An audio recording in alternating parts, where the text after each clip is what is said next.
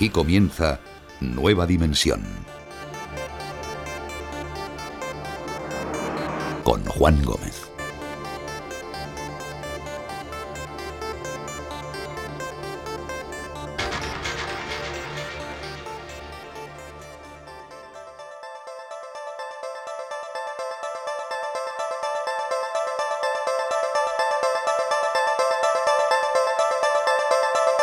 Muy buenas noches a todos. Arrancamos esta aventura extraordinaria. Los misterios van a ser los protagonistas ahora mismo aquí en la radio. Miramos a través de nuestra ventana, buscamos esos auténticos e increíbles mundos donde nos aguardan los enigmas. Gracias por estar ahí, por esta gran familia dimensionaria que nos acompaña semana tras semana, que está muy pendiente de este programa cada siete días en ivox.com.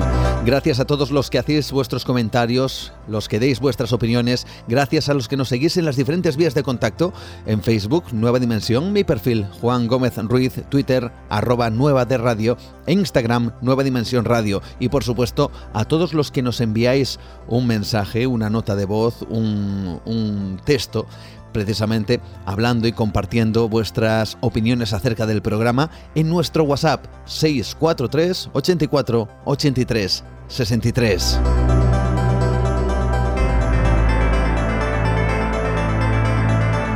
Arrancamos, como digo, esta aventura extraordinaria y lo hacemos buscando la magia y que lo hagamos precisamente a un lugar muy especial. Es un viaje en donde existen muchas cosas, donde hay muchos resortes que me gustaría, sin duda alguna, esta noche compartir con todos vosotros.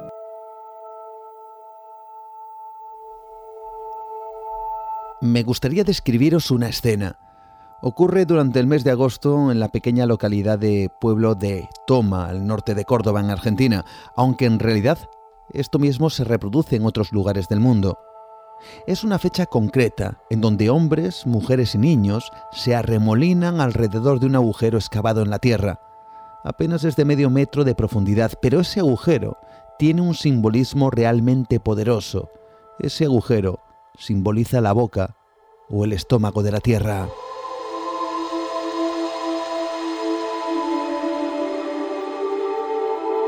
Entre cánticos y música, los allí congregados realizan un ritual de agradecimiento. Todos portan un alimento, frutas, patatas, harina, legumbres, cereales, también, también hay bebidas y hierbas aromáticas. Todo aquello que durante siglos la tierra ha proporcionado al hombre para su supervivencia. Aquellos alimentos que han ayudado a vivir a generaciones y generaciones de humanos hasta nuestros días, que ya miramos en conquistar las estrellas.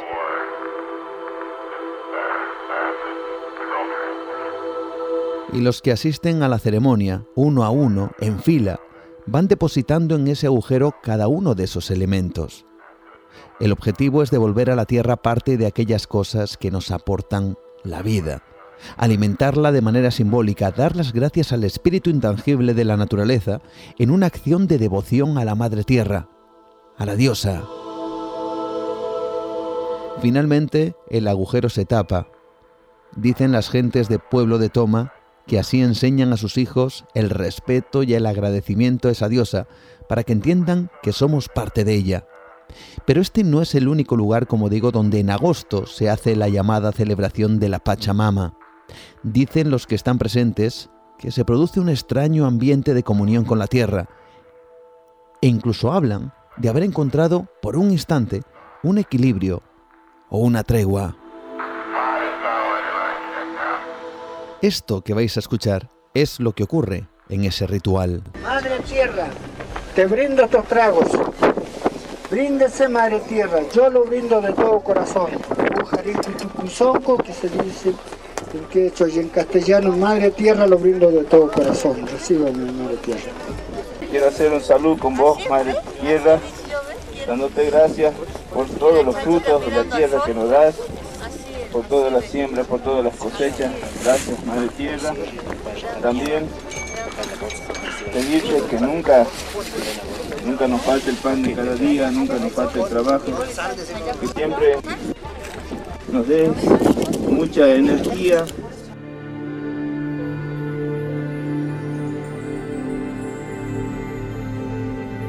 Es un rito ancestral, un rito en donde la llamada Pachamama está presente en muchas culturas y muchos pueblos que buscan su unión o su regreso, aunque sea de manera simbólica a la naturaleza.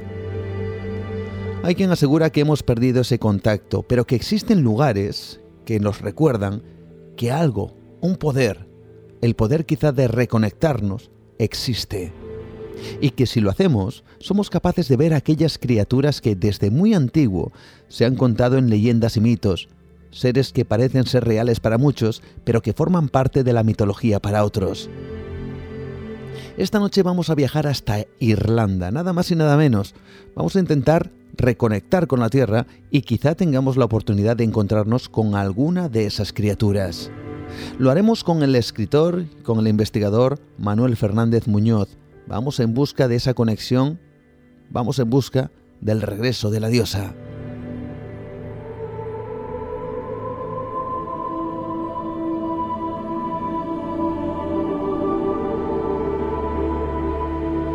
Y después vamos a navegar por otros derroteros bien diferentes en busca de supersticiones que existen, por cierto, en el mundo del deporte, nada más y nada menos, y además vamos a hablar de los rituales que muchos deportistas realizan para llamar a la buena suerte.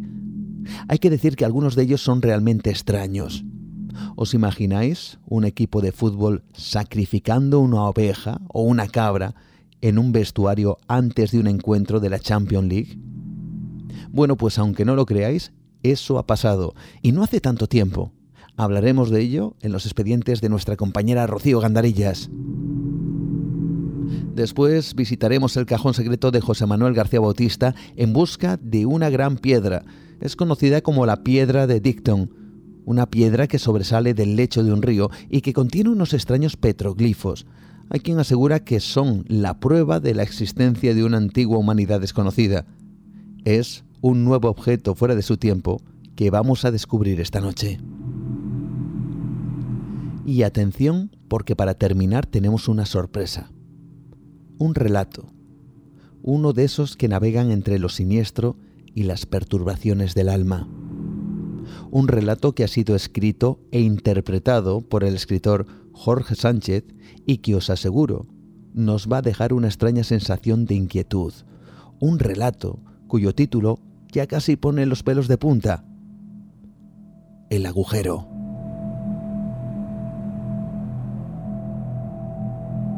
Así iniciamos esta aventura. Miramos a través de la ventana al misterio con todos vosotros. Bienvenidos. Vamos en busca, lo primero, del regreso de la diosa. Esto es Nueva Dimensión.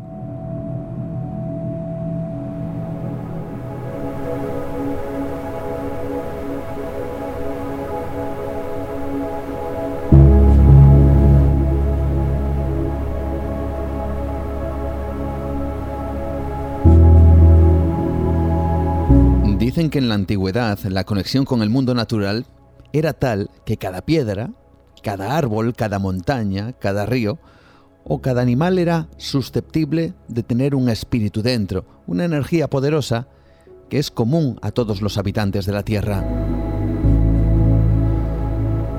Dicen que con el paso de los siglos, el hombre fue perdiendo esa conexión, que los árboles y los bosques dejaron de ser sagrados y por eso comenzamos a diezmarlos, que las montañas ya no tenían su espíritu y por eso las, las echábamos hacia abajo, que los ríos no eran los portadores de la magia de la vida y por eso los contaminábamos.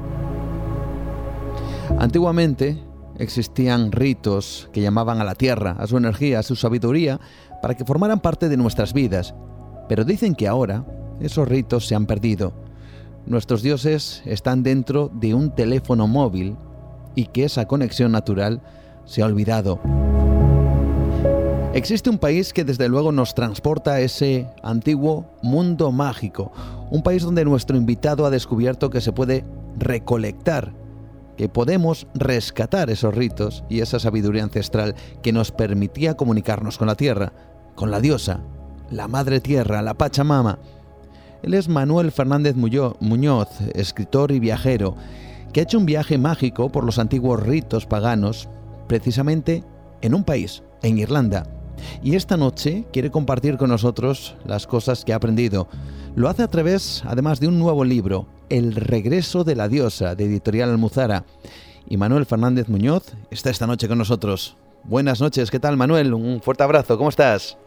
Buenas noches, compañero. Un placer volver a este rincón tuyo de sueños y, bueno, pues eso, a, intentar traer magia a este mundo súper, hiper, mega tecnológico.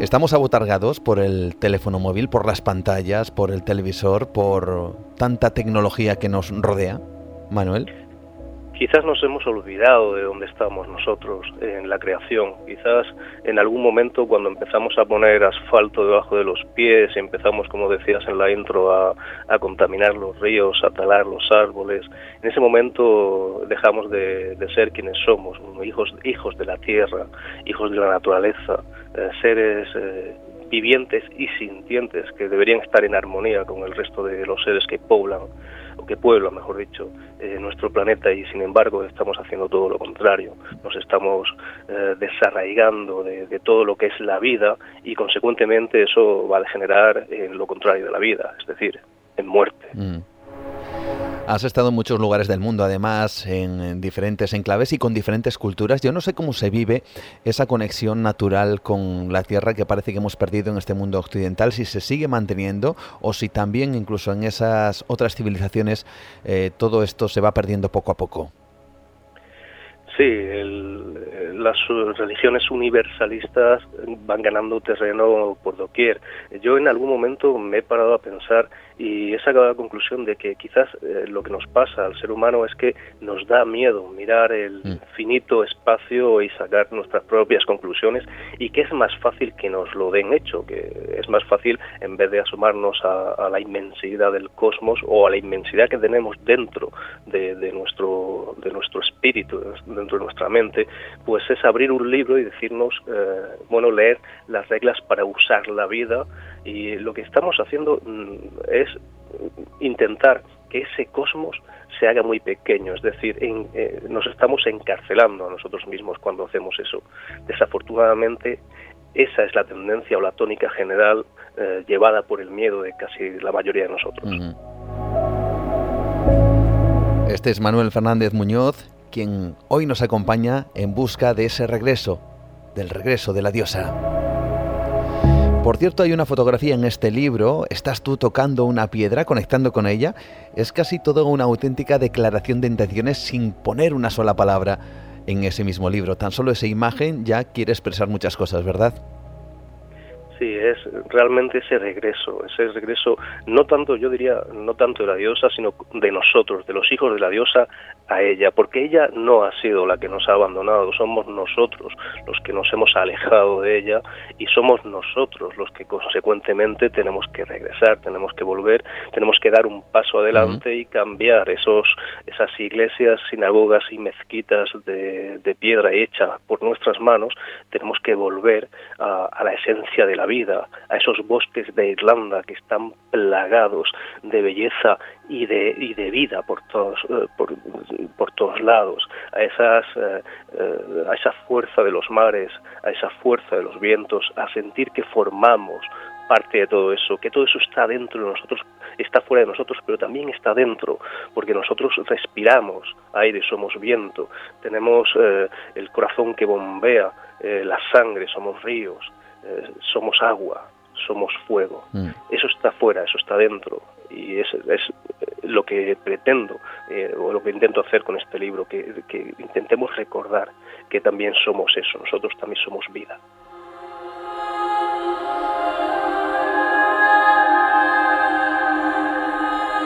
Antes de realizar ese viaje por Irlanda, en los cuales o en el cual tú te has imbuido y nos vas a contar muchas cosas, hay algo interesante y es que la tierra, la, madre tierra, siempre se ha asociado además a lo femenino. La pregunta es, ¿por qué ha asociado permanentemente a lo femenino? Esa conexión, esa energía. Es curioso porque es que, como bien decías, desde generaciones pretéritas nosotros sabemos que las, eh, las primeras estatuillas que tenemos de, eh, vinculadas con la religiosidad son las Venus paleolíticas, estamos hablando del paleolítico, y aquí ya se estaba venerando a la madre.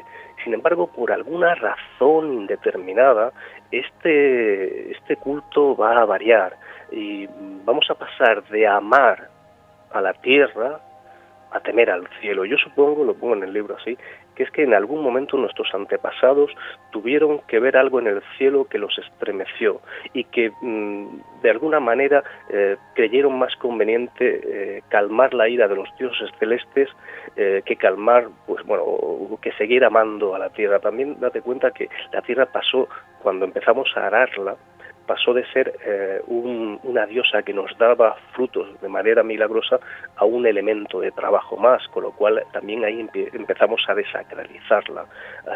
Si todo esto, le, además le añadimos el nuevo culto solar imperante, va a ser lo que a la larga pues mm, deje la imagen de la diosa muy por debajo del dios masculino y después ya con el culto hebreo y con sus dimanaciones posteriores, tanto el cristianismo como el islam, la diosa va a ser ya, eh, bueno, pues eh, vamos a dejar al dios viudo mm. e, e, incluso también vamos a, el judaísmo le va a arrancar el, hijo que tenía la, antigua familia pagana, que se componía de madre, padre e hijo, el judaísmo le va a arrancar a la madre y le va a arrancar al hijo. Cuéntanos porque te vas hasta Irlanda y allí descubres un país lleno de viejas tradiciones que aún se mantienen, ¿verdad? Pero mm, también de viejas tradiciones que se mantienen muy a costa de estas religiones universalistas. Te digo mm. porque a día de hoy la mayoría de enclaves que todavía quedan originales están bien custodiados para que no sean destruidos. Eh, cerca de la localidad de Dublín, yo vivía en el norte de Dublín, eh, muy cerca de, de Portmarnock, allí eh, tuve la oportunidad de, de visitar uno de los centros de peregrinación pagana más importantes de la antigüedad, que sin embargo hace escasamente pocos años alguien había volado por los aires. Había, ¿Qué me dices? sí, allí había una piedra con escritura Ogam y, también había una, un pozo con 16 escalones donde todavía la gente que, que, sigue manteniendo esa antigua tradición, esa antigua tradición pagana, pues iba a hacer sus rituales como habían hecho sus familiares generación tras generación tras generación. Bueno, pues parece que ser, ser que esto a alguien le molestó mucho y de repente esa piedra aparece destruida y el pozo aparece tapado. Es por eso también que yo al final del, del libro, sé que nos vamos a adelantar un poquito, te, hablo de, te hablo de un lugar muy mágico, de Isnik, la colina de Isnik. Eh, es allí donde realmente ese es el corazón de la tradición celta de Irlanda. Y esa, ese lugar eh, es preservado y custodiado por una persona precisamente para que no pasen cosas como esta, para que estos fanáticos universalistas no vayan a estos lugares y, e intenten imponer sus dogmas bueno, pues como han hecho siempre, o con una mano la espada, en este caso un, pico, una pala, y con la otra la Biblia. Nueva dimensión. Un viaje por el terreno de lo imposible. Vamos a sumergirnos en este regreso a la diosa con su autor, que le tenemos esta noche, Manuel Fernández Muñoz. Y además vamos a, buscar a un personaje con el cual tú abres el libro. Buscas una diosa, buscas a la, bueno, no una diosa, una sacerdotisa, la sacerdotisa de Kilder. Empiezas hablando de ello, ¿por qué? Bueno, pues tú que eres también escritor, sabes muy bien que nosotros sentimos afinidad por, por bueno, pues compartir veladas y café con tertulia con otros escritores básicamente para, para enriquecernos de lo que nos cuentan los compañeros. Eso es lo que hice yo cuando llegué a Dublín. Mm. Eh, estuve viviendo un año entero allí en, en, Irlanda y bueno, pues te asocias lógicamente con las personas que tienes más afinidad, con otros escritores de la región. Y allí me cuentan una tradición muy curiosa. Es que los escritores cuando en algún momento pues sentimos esa, que esa musa nos ha abandonado, ellos lo que suelen hacer, mm, de acuerdo a la religión pagana, eh, es que ponen un lienzo en blanco en alguna de sus ventanas porque así están llamando a la diosa Brigitte. Es una diosa increíble que a forma de musa llegará a nuestras ventanas, llegará a nuestros hogares y nos volverá la inspiración gracias a ella. Y esta diosa tenía su centro ceremonial, su antiguo centro ceremonial, como bien decías, en la villa de Kildare, que está a escasos kilómetros de Dublín. Y lógicamente, pues yo me encontraba en ese momento hmm. de, falta de inspiración, con lo cual, ¿para qué hacer que la diosa venga a verme cuando yo podía ir a verla a ella? Eh, desafortunadamente, con, el cristianismo, con la llegada del cristianismo, San Patricio llegará a la isla eh, aproximadamente sobre el siglo XV y traerá el cristianismo. Sin embargo, será un cristianismo que se, encajará muy bien con los dogmas paganos. No habrá una imposición, sino una convivencia entre druidas y, sacerdotes hasta el siglo XI mm, serán estos monjes cristianos los que curiosamente eh, dejen por escrito las tradiciones celtas antiguas, si es verdad que circunscribiéndolas dentro de, del canon de su religión, pero no dejan de ser historiadores eh, vinculados al, paganismo. Tenemos el libro de las invasiones de, Irlanda, el de Abalaeren, que nosotros sabemos de, todas estas tradiciones celtas antiguas precisamente porque este libro lo recopilaron monjes del siglo XI. Entonces, como te digo, cuando el cristianismo llega, el, cristianismo celta llega y se, y se distribuye por la, por la isla, se mistura.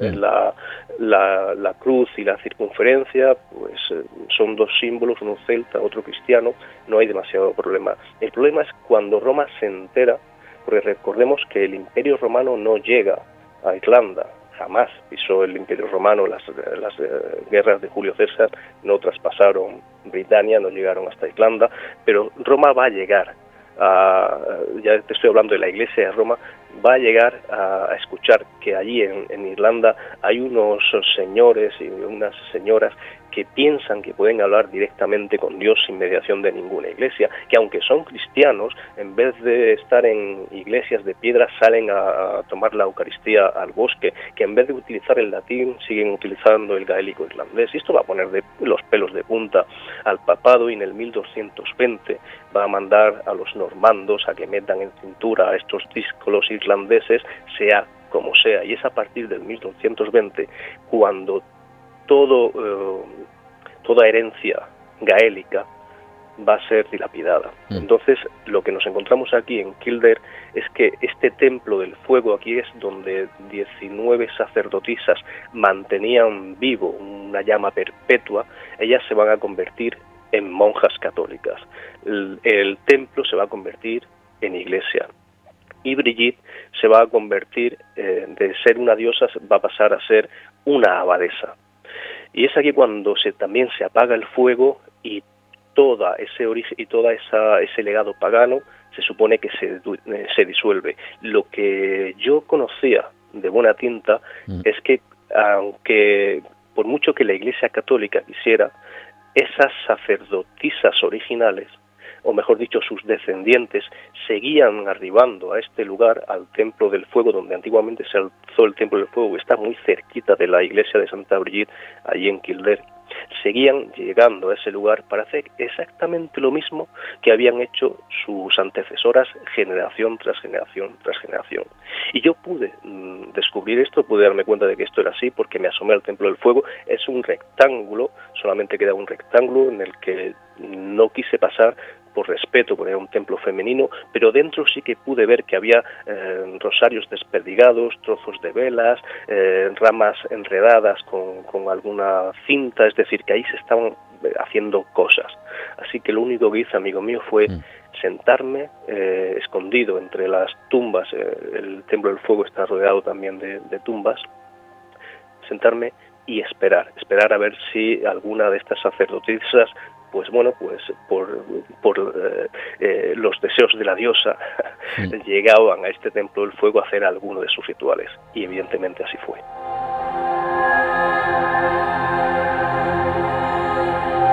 Permíteme, Manuel, que te robe la idea de ese papel en blanco colocarlo en la ventana para llamar a la diosa en caso de que tengamos algún tipo de, espacio en blanco, nunca mejor dicho, nuestra mente, nuestra mente. Vamos a continuar, vamos a seguir explorando este regreso a la diosa porque hay lugares increíbles, vamos a hablar también de algunos de ellos. Y no me gustaría perderme en la conexión que, has, que acabas de realizar ahora. Eh, ¿Se sigue creyendo en estas sacerdotisas, en su, en su legado? Por lo tanto, también hay una serie de, vamos a decir que personajes más habituales en el mundo de, la mitología que también están muy presentes y que formarían parte de ese mundo universal de la naturaleza, los, los elfos, las hadas, los duendes, todo eso sigue también muy presente ahora mismo en esos enclaves en Irlanda. Sí, sí, de hecho yo te comento en el libro que los ángeles son la manifestación del dios masculino, pero las hadas mm. Son la manifestación, las mensajeras de la diosa. Y la diferencia es abismal. De hecho, eh, fíjate que hay otro enclave que vamos a salir un poquito de Irlanda, vamos a pegar un saltito pequeño, nos vamos a ir a Glastonbury, mm. eh, donde está la tumba del rey Arturo. Allí hay un, un otero, le llaman el Thor, y allí eh, se suponía que estaba una de las entradas al inframundo, al Tirnanoj, al Side, al, reino de Annun, como, quiera, queramos llamar a, este reino de, seres esféricos, y, para intentar que estos seres no surgieran de la tierra, el catolicismo va a poner una, una iglesia en la cima, Curiosamente, esta iglesia no va a durar apenas 10 años porque un terremoto la va, la va a, a derrumbar. Hoy solamente queda una torre bastante enigmática y misteriosa y, el, catolicismo intentó hacer que creer a la, a la población local que esta, estos seres que se aparecían eran ángeles Claro, la población local le, decían, le decía a los sacerdotes, no puede ser, señores, porque los ángeles bajan del cielo, pero es que estos seres de luz suben de la tierra, con lo cual tienen que ser otra cosa. Y sí, son esta gente escondida que conocemos tú y yo muy bien en, la pues mágica también mm. isla de Islandia, Así es. pero que pero que están también al cabo de la calle en Irlanda. Te voy a contar, si me lo permites, en, muy brevemente. Eh, cuando yo llego a, Dublín, estoy viviendo en el sur, al principio estoy viviendo en el sur de Dublín, en una casa y, tenía mi vecina. Eh, pues que cada mañana lo, típico de rigor, nos saludamos y en cierta ocasión veo que ella tiene en el porche de su, de su vivienda tiene una casa de pajaritos, que yo pensaba de pajaritos, en el suelo y le digo, si quieres, eh, no me cuesta trabajo subirte al árbol y, colgártelo, porque una casa de pajaritos en el suelo no tiene, no tiene ningún, ningún fundamento. Y ella mm. me mira a los ojos y me dice, no, Manuel, no es una caja de pajaritos, es una vivienda, es una casita de hadas. Claro, yo en ese momento pienso que me está tomando el pelo. Y ella me mira muy seriamente y me dice, date cuenta que Irlanda es una isla que tenemos un, clima muy tempestuoso y también muy vivo y que en algún momento puede ser que un hada pase por aquí, una hadita pase por aquí y, le venga una tormenta y aquí, en estas casitas, eh, se pueden refugiar ellas te prometo que yo pensaba que me estaba tomando el pelo hasta que eh, realmente pude eh, sentir más esta comunión que los irlandeses tienen con estos seres mágicos, con los descendientes de los Tuata de Danan, con los Leprechaun, con las hadas, y, no, ella no me estaba tomando el pelo, ella creía en las hadas con todo su corazón, como mucha gente en Irlanda que cree en las hadas con todo su corazón, y allí te dicen que no es que tengas que, eh, que creer en las hadas, sino que eh, lo único que te hace falta para poder conectar con ellas es que tengas la mente un poco abierta, es decir, que vayas a un lugar eh, apartado en la naturaleza y que te sientes a, y que, a sentir, valga la redundancia, porque posiblemente eh, esos ojos que, que con el rostro no puedes ver, el corazón sí los pueda sentir. Entonces a las hadas no se les suele, no se las suele ver, se las suele sentir. Eso primero. Y después si ellas quieren, como pertenecientes al pueblo escondido, si ellas te quieren mostrar, también lo van a hacer.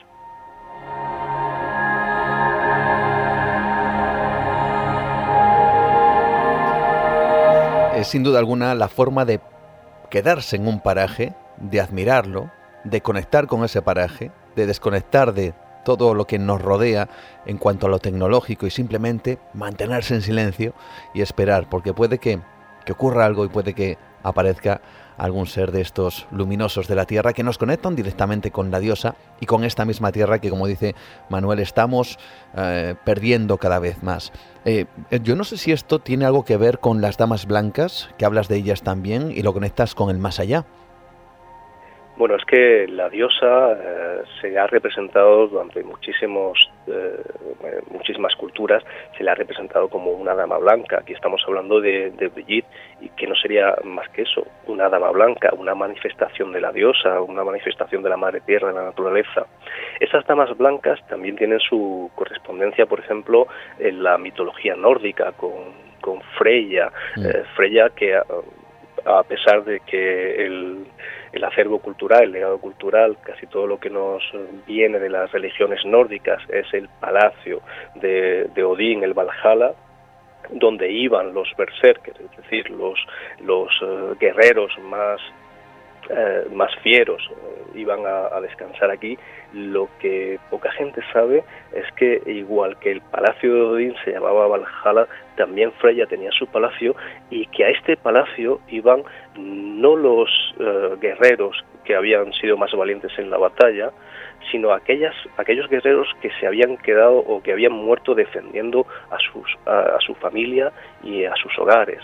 Es decir, que aquí tenemos ya una imagen de la diosa eh, muy, muy curiosa. Aquí te está diciendo que la diosa es más familiar, que la diosa está recompensando a la familia, no al, aguerrido que, bueno, que, es eh, ese carácter más masculino eh, de, la guerra por la guerra. No, aquí te está hablando ya de algo más, más cálido. Eh, no puedo tampoco eh, dejar de nombrar a, Frigg, la madre de, todos en la religión nórdica, que tiene una, una historia preciosa cuando llama a todos los elementos y a todos los seres de los nueve mundos que, se integran en el árbol de la vida, en Yggdrasil, los eh, hace jurar que no van a ponerle un dedo encima, que no van a dañar a su hijo Balder sin embargo, se va a quedar eh, un solo elemento, una, una, ramita de muérdago sin, sin, hacer esta promesa.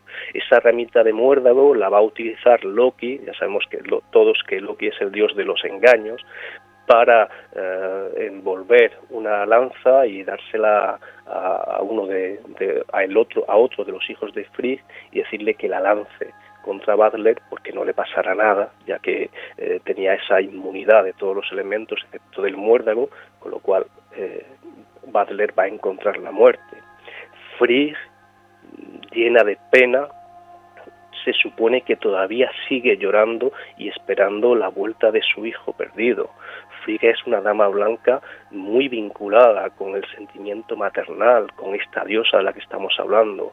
Eh, damas blancas que se convierten, como volvemos a Freya, en cisnes, en, cisnes para, para buscar el amor perdido. Los cisnes son aves sacrosantas para la cultura celta irlandesa. Nosotros nos ha llegado, si recordamos todos la película de Disney, El lago de los cisnes, o el, ballet de, de, El lago de los cisnes, bueno, esta historia está sacada de, raíces celtas. Eh, de hecho, es la historia de, una de el hermano de Brigitte, el dios Agnus, que es uno de los dioses más bellos, podía tener a todas las diosas y humanas que quisiera, sin embargo, en sueños se le presenta una joven que le roba la razón y este, este muchacho, este joven dios, no puede ni comer ni beber hasta encontrar a su amada y la encuentra en un lago eh, junto con otras 150 muchachas más y sin embargo cuando se hace de día eh, las jóvenes, incluido su amada, se convierten en cisnes.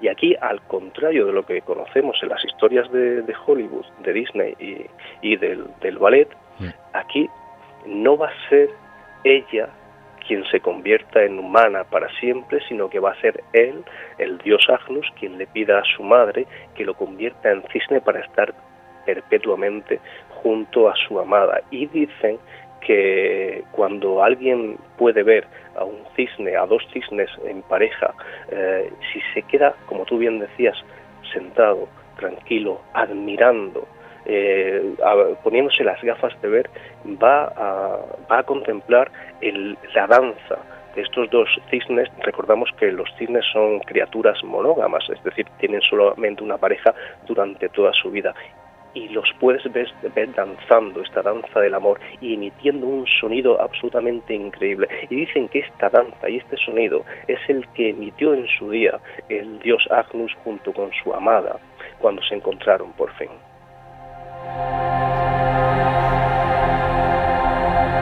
Bellas historias que desde luego nos conectan con la naturaleza y nos hacen pensar en ese regreso de la diosa. Vamos, si te parece, Manuel, a centrarnos quizá en el ámbito funerario, porque es cierto que cuando eh, antiguamente eh, alguien fallecía, casi casi, desde luego esa, ese tránsito era regresar a la tierra, era la conexión. A la gente se le enterraba y precisamente se hacía ese, ese ritual de unión de nuevo al, mundo natural. Eh, tú has estado en lugares que son además realmente sorprendentes, como por ejemplo en New Grange, que es un lugar impresionante, un centro funerario de hace más de 3.000 años. ¿Qué nos puedes decir de, esa conexión final en el momento de la muerte con la diosa, con la tierra?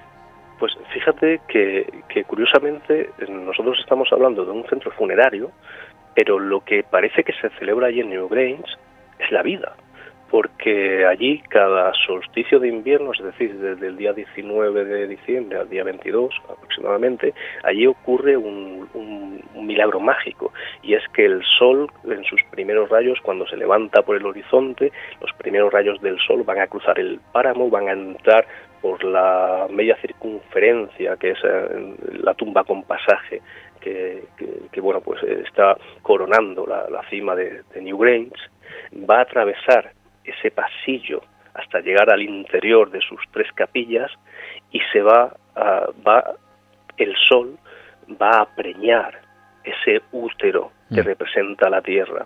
Curiosamente, esto es algo que, cualquiera, cualquier persona puede acercarse a, New Grange, no solamente en este solsticio de invierno, sino también en, cualquier otra fecha, porque el, guía tiene a bien reproducir este, este rayo solar para que bueno, pues todos podamos ser testigos de esto. Lo sorprendente es que este rayo solar que coincide a la Tierra, que preña a la Tierra, en su retroceso, como acariciando algo que tú no te habías percatado, a mano derecha de la capilla central se va a posar en una imagen increíble, en un trisquel.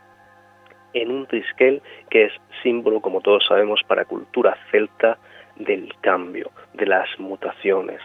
Es un símbolo sacrosanto para los druidas y que aquí, antes de, que este rayo de sol preñe a la tierra, había pasado desapercibido. Esto es muy interesante, es muy mágico. Sabemos que el trisquel pues son, son tres eh, especies de, espirales unidas en el centro y es un símbolo que, que te está revelando que no solamente hay dos eh, blanco y negro, es decir, no solamente está el día y la noche, sino que entre el día y la noche se abre una tercera puerta, la de la aurora, que no hay solamente cuerpo y mente, sino que hay otra tercera puerta, el espíritu, que no solamente hay vida y muerte, sino que hay más allá.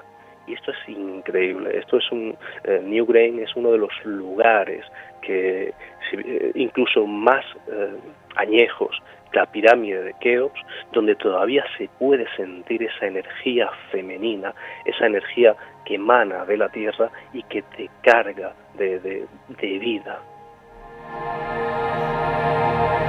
Nueva dimensión. Adéntrate en otra realidad con Juan Gómez.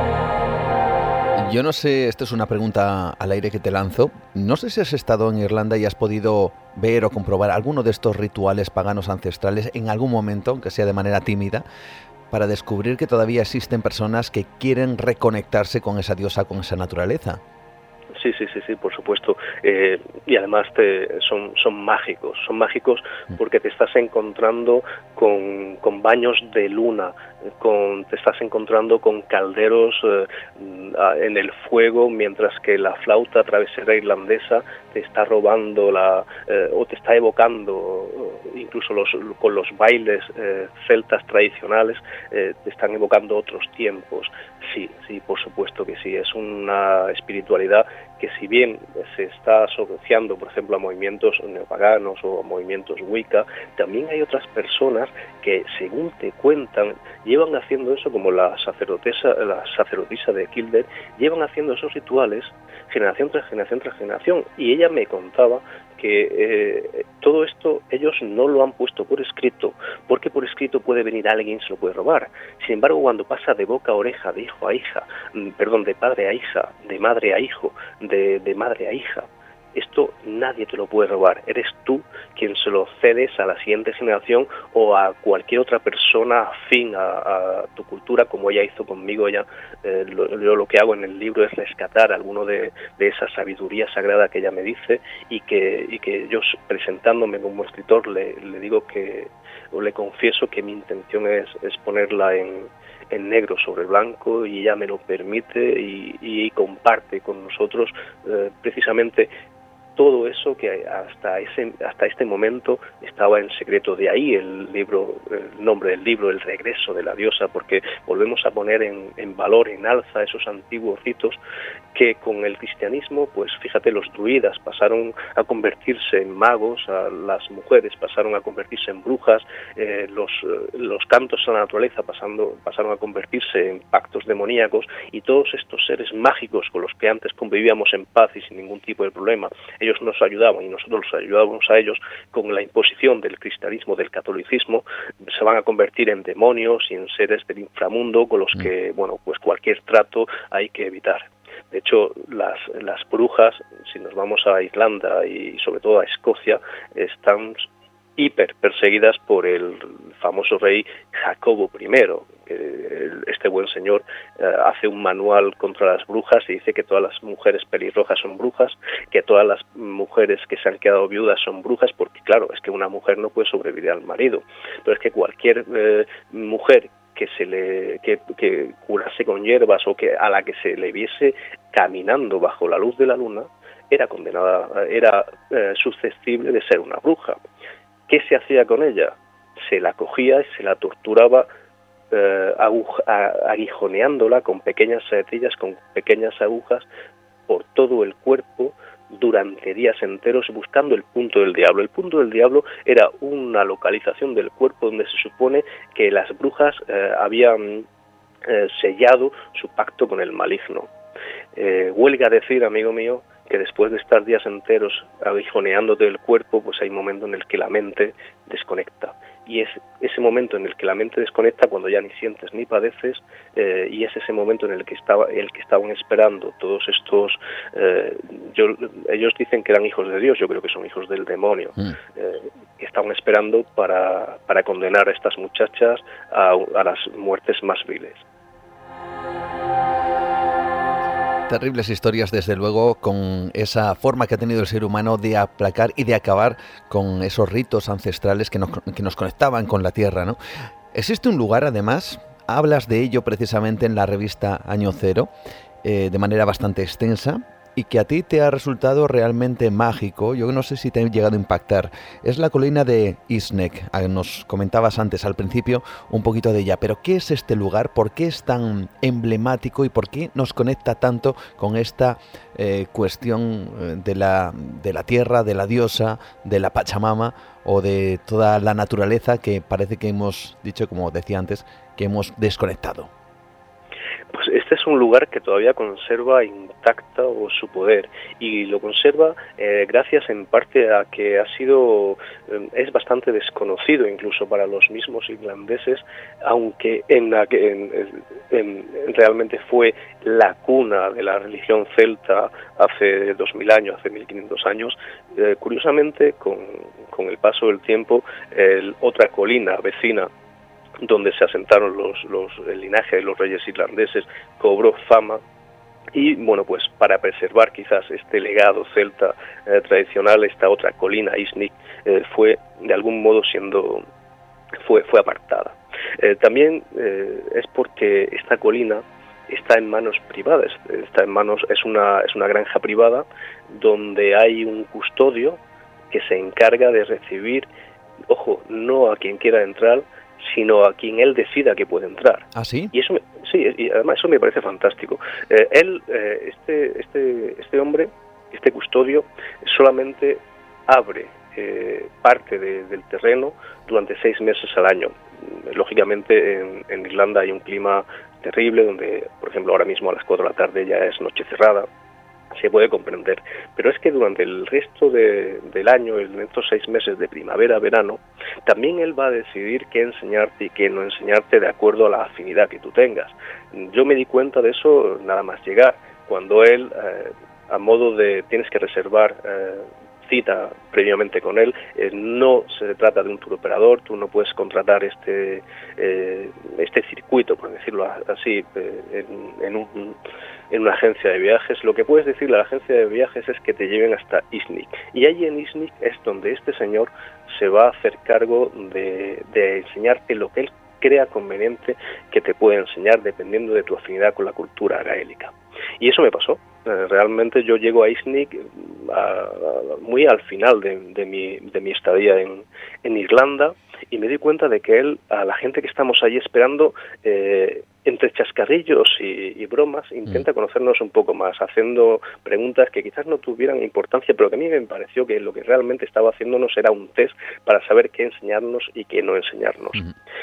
Eh, efectivamente, cuando llegamos a la cima de la colina, él solamente pretendía enseñarnos el, lugar donde se prenden se prendían y se prenden los fuegos el primero de mayo en la noche de Beltén. La tradición aseguraba, la tradición celta aseguraba que durante esa noche, el día previo, todos los fuegos de la, isla se apagaban y que era justamente allí, en, esa, en la cima de esta colina, donde se prendía el primer fuego, donde los druidas prendían el primer fuego. Cuando los reyes, los Tuata de Anan, en la colina vecina, en Tara, veían que se había prendido esta luz, ellos prendían la suya. Y a partir de estas dos luces, toda la isla se armaba eh, en, antorchas y en fogatas para celebrar Beltane, para celebrar el, dios Belenos, para eh, celebrar la llegada pues, del verano y del tiempo de, la, de, la, recolecta. Él solamente pretendía enseñarnos esto. Bueno, también lo comprendo porque había personas que, que eran sencillamente eso, turistas.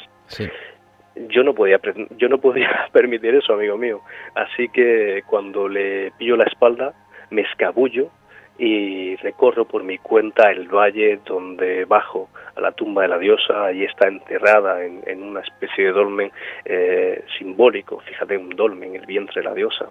Eh, allí es donde está enterrada la diosa tutelar de Irlanda, Eire. Y aquello es increíble, amigo mío. Cuando toqué la piedra, sentí como una, una caricia en el corazón. Tiene un poder tan grande, aquella, aquellos eh, bloques, es que no sé si llamarlos piedra porque parecía que estaban vivos, absolutamente increíble, me dieron ganas de llorar, era tan cálida el, el beso de la madre que me quedé arrullado allí. Eh, desafortunadamente tuve que volver al, al, mundo de los vivos y mm. tuve que subir de nuevo a la colina y este hombre me estaba esperando. había, se había dado cuenta, evidentemente, de que me había escabullido y lejos, yo me esperaba una buena regañina y lejos de regañarme, él me mira a los ojos, mira también el tatuaje que tengo del árbol de la vida en el antebrazo, me guiña un ojo, me coge la mano y me lleva con él a ver la tumba del dios Lu. Y a partir de ahí empieza a contarme historias de ese lugar absolutamente soberbias, empieza a hablarme de la presencia de la diosa en ese sitio que no puedo es que incluso se me quiebra la voz cuando la recuerdo. He intentado expresarlas así en el libro, he intentado expresarlas así en la revista, en el artículo de, año cero eh, de este mes, pero te aseguro, amigo mío, que es más lo que tengo que callar, lo que puedo callar, porque no sé expresarlo con, con, con, justicia que, que, que lo que pude sentir lo pude sentir realmente que ella estaba allí. ¿Crees, Manuel, que en este mundo que vivimos volveremos a conectar con la naturaleza? ¿Regresará la diosa a nuestras vidas? Creo que es la única salida que tenemos. Creo que, como decía al principio, si nos desconectamos de la vida, el resultado es la muerte. Así que la única opción que nos queda es pararnos, eh, pensar, recapacitar. No por ser evolucionados tecnológicamente significa que seamos más listos. De hecho, estamos demostrando todo lo contrario. Estamos demostrando que, que, estamos destrozando lo único que nos está sosteniendo con vida, que es este planeta Tierra. Decía. Eh, este famoso em, astrónomo cuando el, Voyager eh, dio la vuelta, eh, él decía que eh, en este en este pequeño punto mm, de Carl Sagan era efectivamente. Carl Sagan exactamente estaba aquí dándole vueltas no me salía el nombre.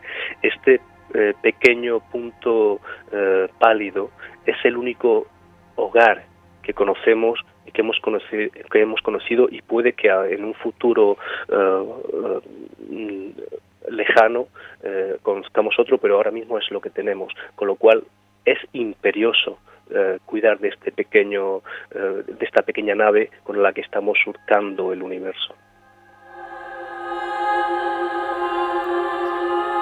Pues ahí queda dicho y desde luego queda reconectarnos con esa naturaleza y con esa diosa y de alguna forma podemos quizá descubrir algunos de esos detalles secretos de tu viaje, un viaje hecho con el corazón, con el alma, a ese, a ese lugar mágico de la naturaleza. El regreso de la diosa está enmarcado en este libro que tenemos entre nuestras manos de Manuel Fernández, que ha estado esta noche con nosotros y que nos ha hecho de guía absoluto y extraordinario a través de sus experiencias y por supuesto a través de un lugar como es Irlanda que todavía tiene muchos misterios, evidentemente, pero también mucha conexión natural que aún permanece. Esperemos que dure durante mucho tiempo.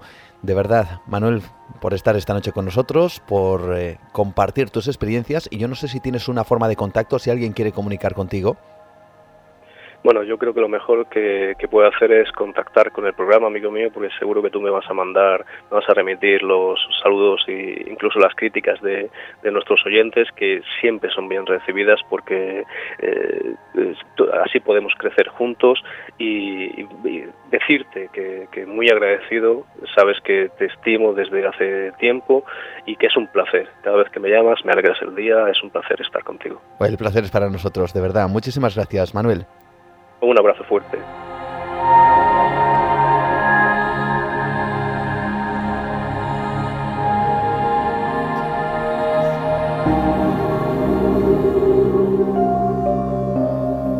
Nueva dimensión.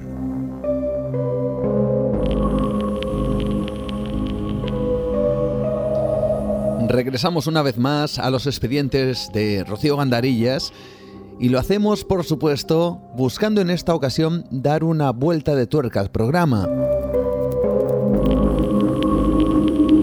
Yo creo que ha sido fascinante, conmovedora incluso podríamos definir para el cuerpo, para el alma, la conversación que hemos tenido con Manuel Fernández, pero ahora ha llegado el momento de cambiar el tono del programa.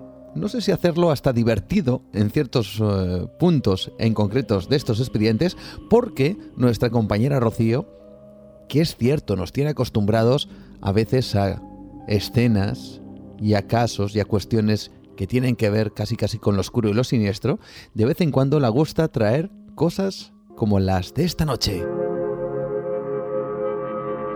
Todos muy atentos, muy atentas porque son curiosidades del mundo deportivo, de ciertas prácticas que realizan, también hay que decirlo, una serie de deportistas, por lo menos muchos de ellos conocidos. Yo me imagino que habrá una gran cantidad de personas que se dedican al deporte que tengan sus rituales, sus supersticiones y que por supuesto no sepamos nada de ellos. Pero aquí llegan algunos ejemplos de estas extrañas, yo no sé si decir, maneras de comportarse antes, durante y después de una competición o de un partido.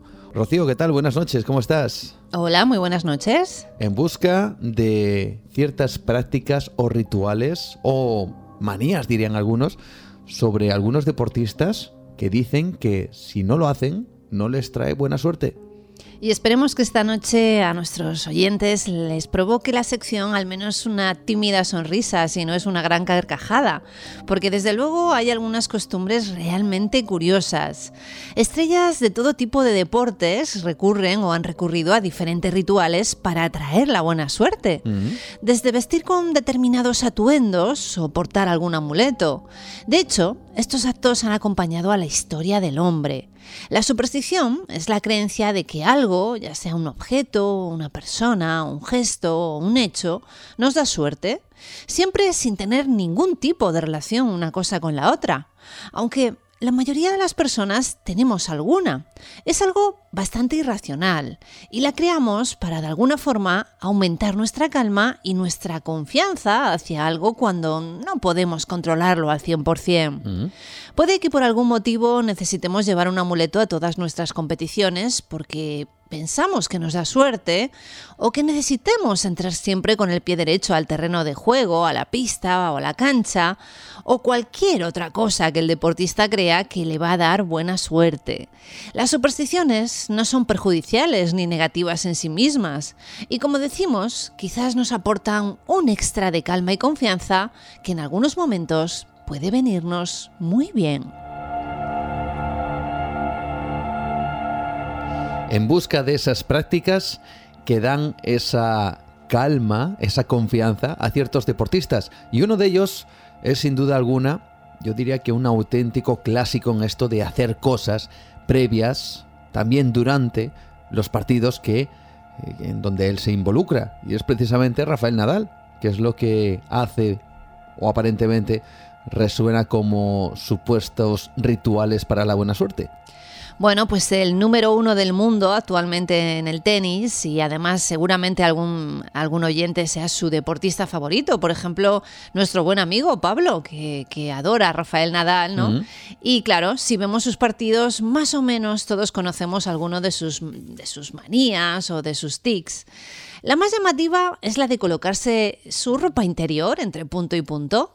También se coloca el pelo detrás de la oreja, se da golpes con la raqueta en las zapatillas, limpia las líneas y juega en tierra, o no pisa las líneas de la pista mientras no esté jugando el punto. Lo que hace en los tiempos de descanso es llegar a su banco, colocar la toalla, posar la raqueta encima de la toalla, siempre lo hace del mismo modo, beber un trago de una de las dos botellas y dejarla exactamente en la misma posición con las letras perfectamente orientadas.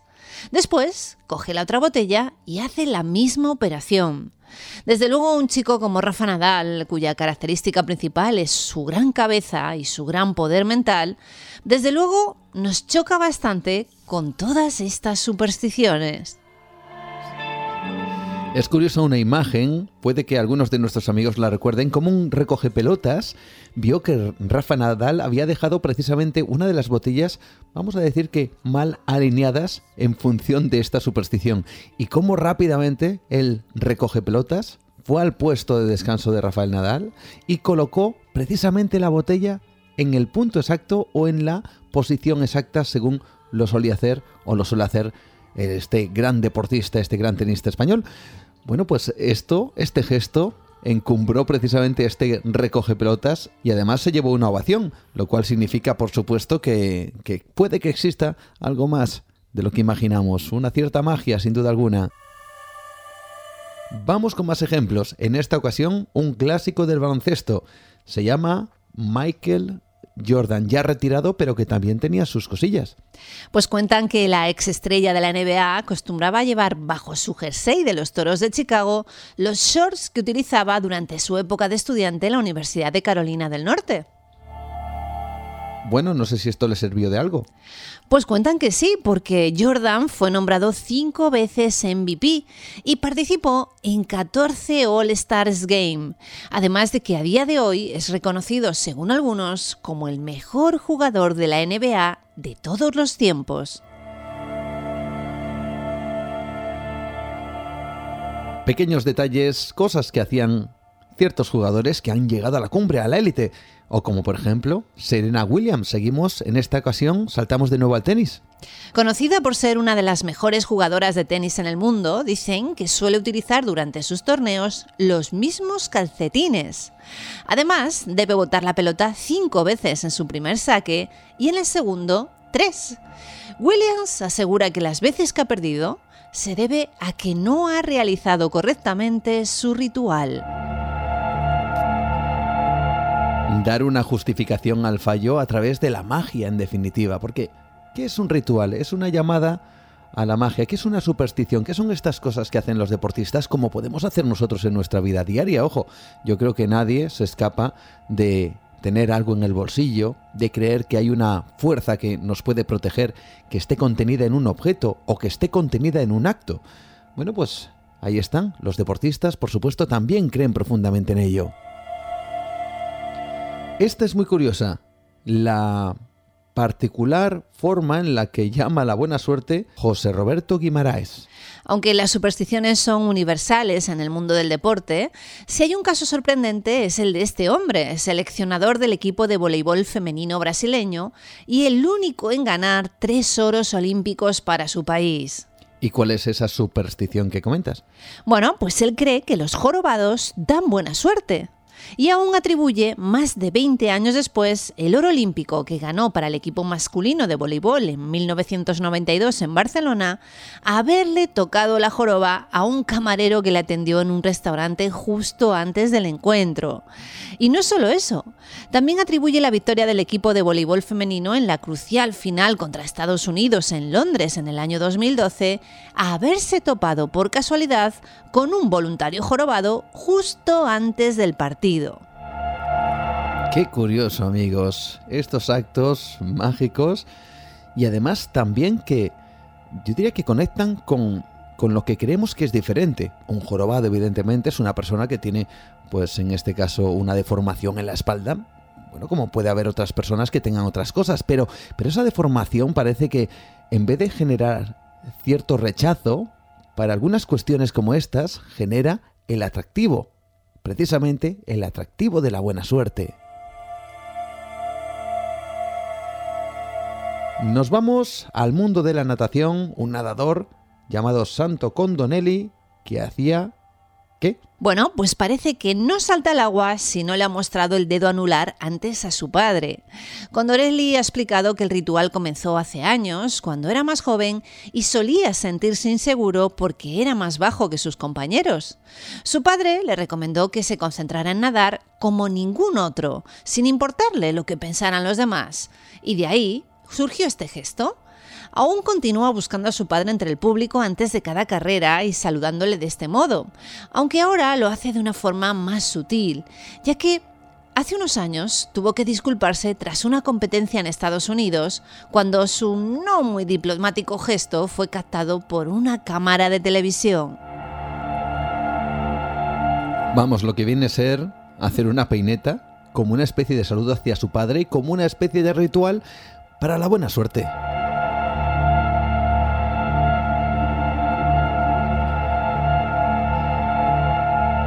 Rocío, ¿a ti te gustan los peluches? A mí me encantan los peluches. Te encantan los peluches. Bueno, pues hay personas que creen que los peluches tienen esa capacidad de atraer la buena suerte o de contenerla y que casi casi forman parte en muchas ocasiones de los equipos de, de todo tipo de deporte. Y estos según cuentan algunos, son inseparables para muchos jugadores y jugadoras. Así es, Juan. En las Olimpiadas de Atenas de 2004 hubo un acompañante constante entre las mujeres del equipo olímpico alemán de remo, un osito de peluche que ellas creían que les traía muy buena suerte. Pero hay más. Cuando la atleta brasileña Maureen Maggi ganó el salto de longitud en los Juegos de Pekín en 2008, confesó que llevaba siempre en su mochila un oso de peluche llamado León también en 2016, la atleta australiana de rugby, Evanie Pelit, no se separó de su canguro de peluche, incluso cuando se sentaba a comer. Qué curioso. ¿Y cómo es la mente humana precisamente para estas cosas? Podríamos entrar en ciertos temas más profundos, evidentemente. ¿Por qué creemos que algo nos va a dar una fortaleza cuando quizá esa fortaleza esté en nuestro interior.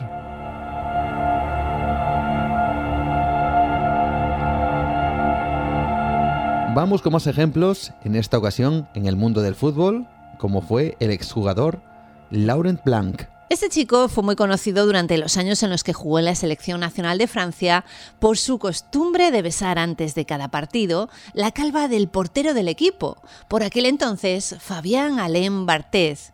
La buena racha que acompañó al conjunto durante aquellos años terminaría por convertir a Bartet en el calvo más famoso de toda Francia.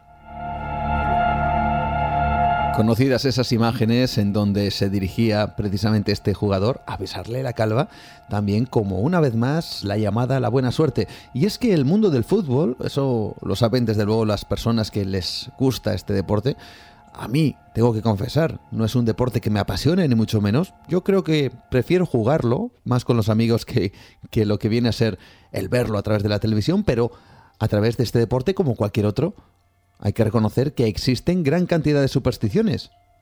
Hablamos, por ejemplo, del exjugador de Liverpool, Colo Touré. Tenía la curiosa manía de ser el último en salir del campo en cada partido. Su superstición llegó incluso a costarle una amonestación por parte del árbitro al retrasar el comienzo de la segunda mitad de un partido de Champions League.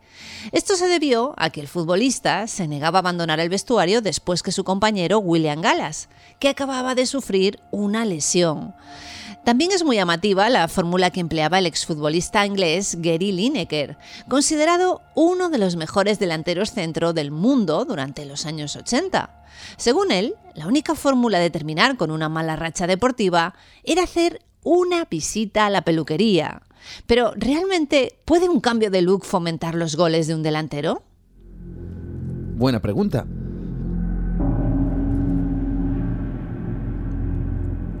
Es como algo así, digo yo, se me ocurre, ¿eh? que yo estas cosas las lanzo al aire.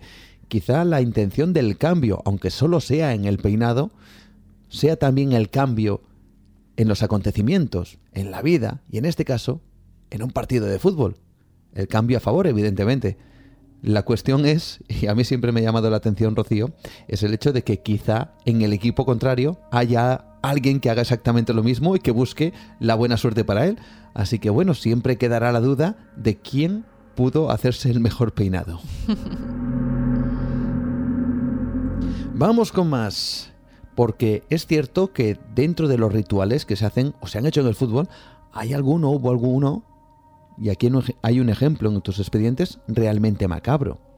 Así es, y a veces parece mentira que algunas cosas sigan sucediendo en la actualidad. Pero el caso del Shaker Karagandhi, un equipo kazajo que sacrificó varias ovejas antes de sus partidos de clasificación para la Champions, ocurrió hace solo unas temporadas, en el año 2013. Al parecer, los miembros del equipo y su staff acostumbraban a sacrificar uno de estos animales antes de cada partido importante. El asunto salió a la luz en las eliminatorias para la fase previa de la Liga de Campeones, que le enfrentaban contra el Celtic de Glasgow. La UEFA amenazó con iniciar procedimientos sancionadores de repetirse tan macabro ritual, el cual, además, no sirvió de nada, porque acabaron siendo eliminados por los escoceses. Vaya ritual, vaya escena. Mira, yo estoy recordando ahora mismo, esto me lo decía Fran Díez, eh, la persona que lleva deportes, en este caso en Cantabria, en Onda Cero, cómo la familia de un jugador haitiano que estaba en el Racing de Santander realizó un ritual para que su compañero de equipo, ojo, ya no hablamos de ganar un partido, ni siquiera de afectar a jugadores rivales, hablamos de un jugador compañero suyo, solo que este haitiano estaba en el banquillo, quería jugar. Así que realizaron un ritual junto con su madre, esto me lo contaba y es alucinante, en el vestuario del Racing de Santander, para que el jugador titular de este equipo se lesionara. Ya sabemos cómo es el tema en Haití. Hablando precisamente con Miguel Blanco, con Juan José Revenga, sabemos que hay una clara y profunda creencia en todo lo que tiene que ver con, el vudú, con la religión y con los rituales que ahí se realizan. Bueno, pues al parecer, y esto me lo comentaba el periodista de Onda Cero, por algún motivo surtió efecto. El jugador titular del Racing de Santander, se lesionó. Quizá fue casualidad, pero el caso es que ese ritual se llevó a cabo en un vestuario no hace demasiado tiempo.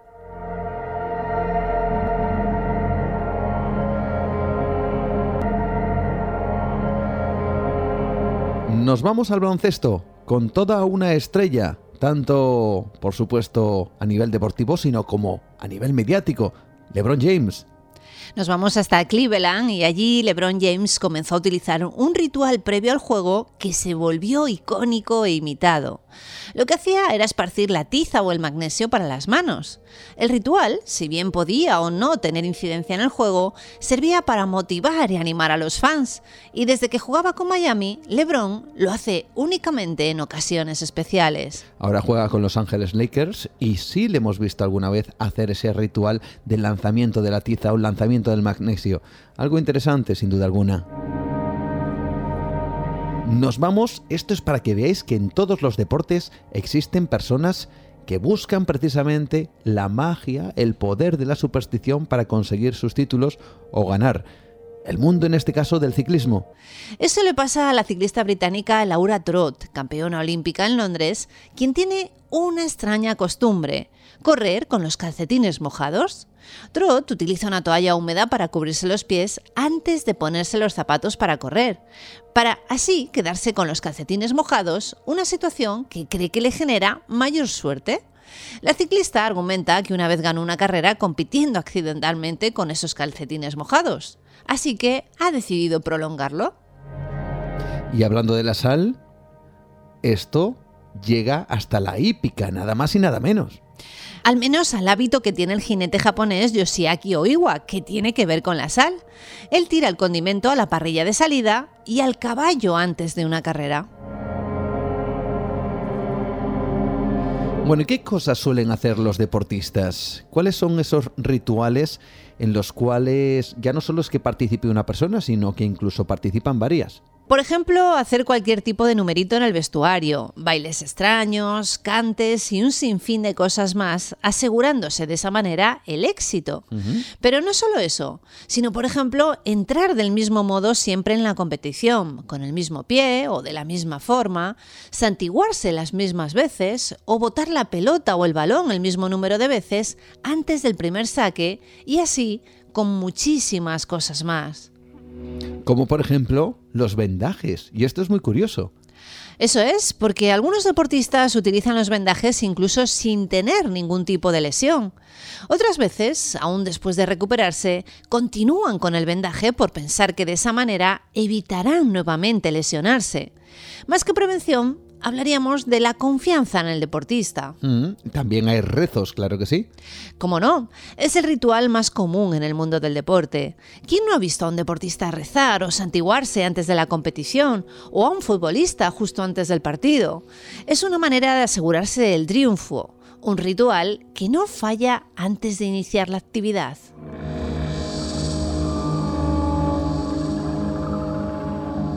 Vamos con más historias en esta ocasión, una que me ha llamado la atención dentro de tus expedientes y es un ritual que hizo el, y es un ritual que hizo el Real Madrid porque no ganaba ningún título. Eso es. Eh, no sé si nuestros oyentes han escuchado alguna vez que cuando el Real Madrid se mudó a su nuevo estadio en el año 1912, estuvo cinco años sin conseguir ningún título. Para romper la maldición, el club realizó un inusual rito para espantar los malos augurios. Enterraron un diente de ajo en el círculo central del campo. Y parece que esto funcionó, ya que el Real Madrid ganó la Copa del Rey esa misma temporada.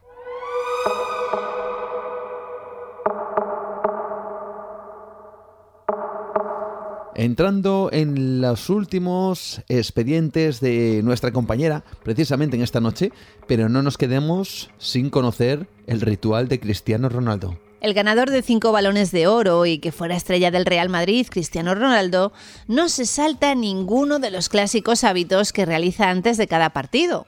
Uno de los más extraños es cambiar su peinado en el descanso.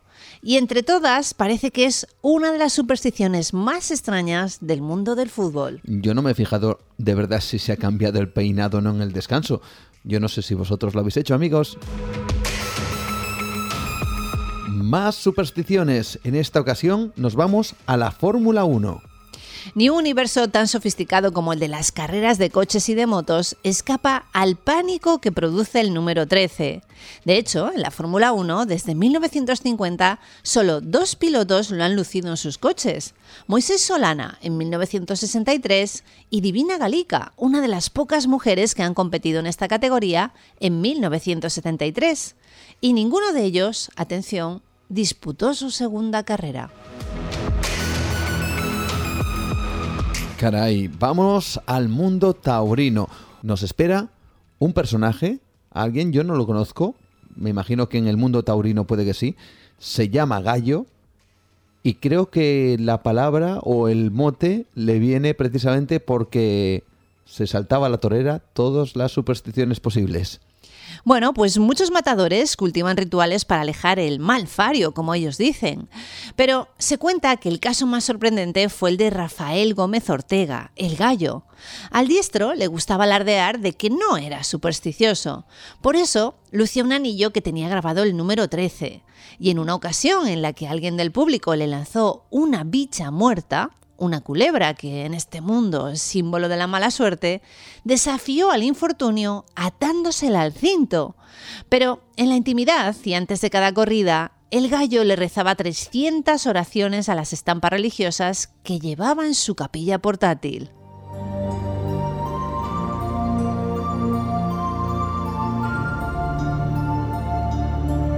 Y vamos con el último expediente. Nada tiene que ver con el deporte, tengo que decirlo, pero me parece realmente interesante porque nos impulsa hasta las estrellas, precisamente hacia aquellos que quieren viajar lo más cerca posible de las mismas, los cosmonautas rusos y el comienzo de una superstición que continúa a día de hoy. Pues cuentan que el ruso Yuri Gagarin fue el primer hombre que viajó al espacio y que la noche antes del vuelo se relajó viendo la película Sol Blanco del Desierto.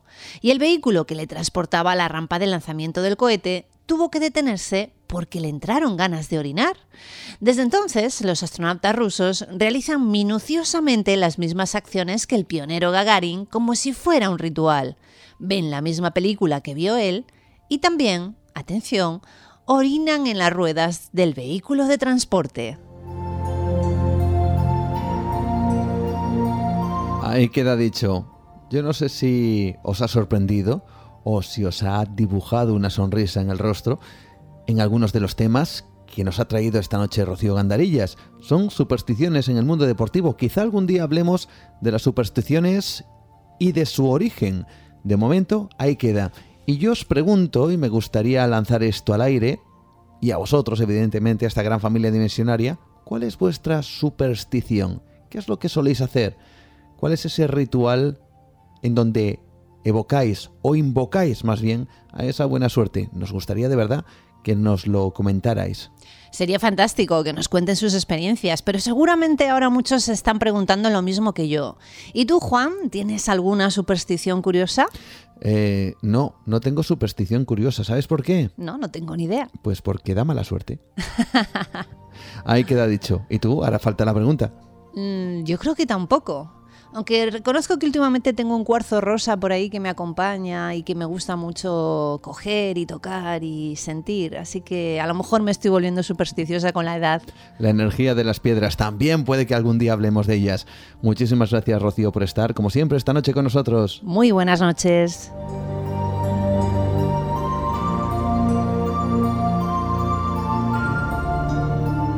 Nueva dimensión un viaje por el terreno de lo imposible con Juan Gómez.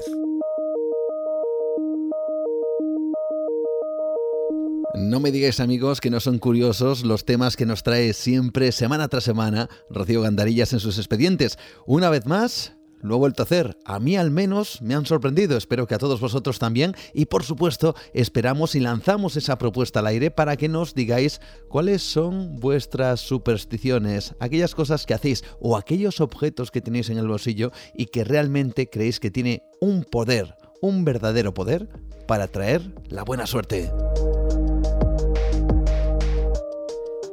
Seguimos adelante, no sin antes recordar una vez más nuestras vías de contacto. En Facebook, Nueva Dimensión, mi perfil Juan Gómez Ruiz, en Twitter, arroba Nueva de Radio, Instagram Nueva Dimensión Radio y ese número de WhatsApp 643 84 83 63. Por cierto, también recordad que estamos presentes a lo largo de toda la semana en diferentes momentos, eso sí, momentos de radio en los cuales hablamos de misterio, en Onda Cero, en la madrugada de los miércoles al jueves, después de José Ramón de la Morena en el programa No son horas, allí os hablo de cosas de estas que tanto nos gustan y también de vez en cuando en Radio Nacional de España nos encontramos en el espacio en blanco.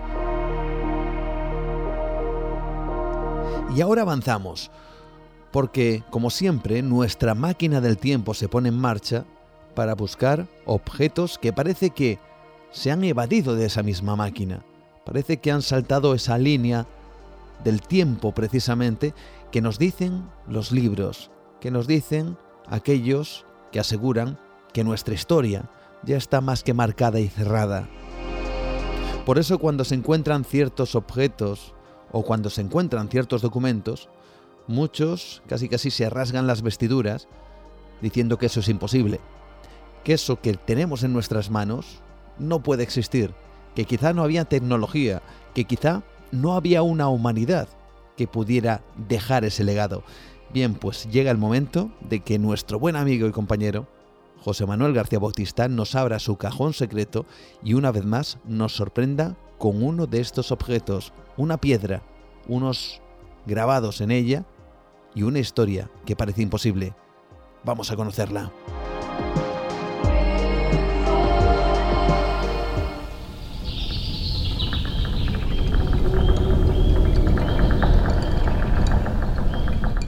Quiero hablar de un opar muy especial. Se trata de la conocida como Dayton Rock, que es una roca que tiene aproximadamente un metro y medio de alto por 2 metros con 9 de ancho y 3,4 metros de largo.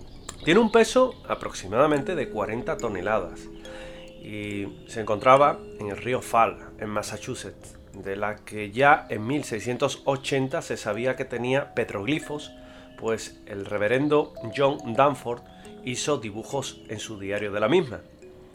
En 1690 también el reverendo Cotton Mather en su obra The Wonderful Works of Good dijo que entre las otras curiosidades de Nueva Inglaterra está una portentosa roca, perpendicular a los dos lados del río, que cubre buena parte de ella, en la que existe un grabado muy profundo que ningún hombre vivo sabe ni cómo ni cuándo fue realizado. Está lleno de caracteres extraños, lo que sugiere los pensamientos extraños acerca de lo que estaban allí antes que nosotros, ya que hay formas extrañas en este monumento elaborado. Se han hecho muchas hipótesis sobre sus probables autores, desde indígenas de Norteamérica, la más probable y comúnmente aceptada, hasta noruegos o la teoría avanzada en 1837 de Carl Christian Raff, que fueron también de la época y muy en boga a tenor de la presencia vikinga en toda la zona de América del Norte. Portugueses fue una propuesta de 1912 de Edmund de la Barre y últimamente en 2004 chinos, que es una propuesta por el escritor inglés Gavin Menzies en su libro del año 2002 1421, el año en el que China descubrió América.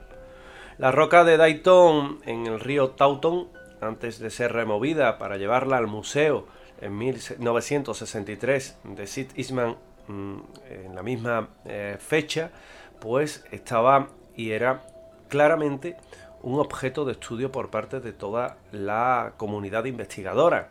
Por desgracia, la teoría vikinga de la roca se eliminó puesto que en 1916 el fallecido profesor de psicología Edmund de Lavar, junto con otros eh, investigadores de la Universidad de Brown, pues eh, empezaron a comprobar cómo, bueno, habían inscripciones que eh, significado podía haber sido manipulado a conveniencia y tras ello se llegó a una conclusión de que eran esencialmente marcas, marcas que estaban grabadas en la roca y que posiblemente eran de los indios.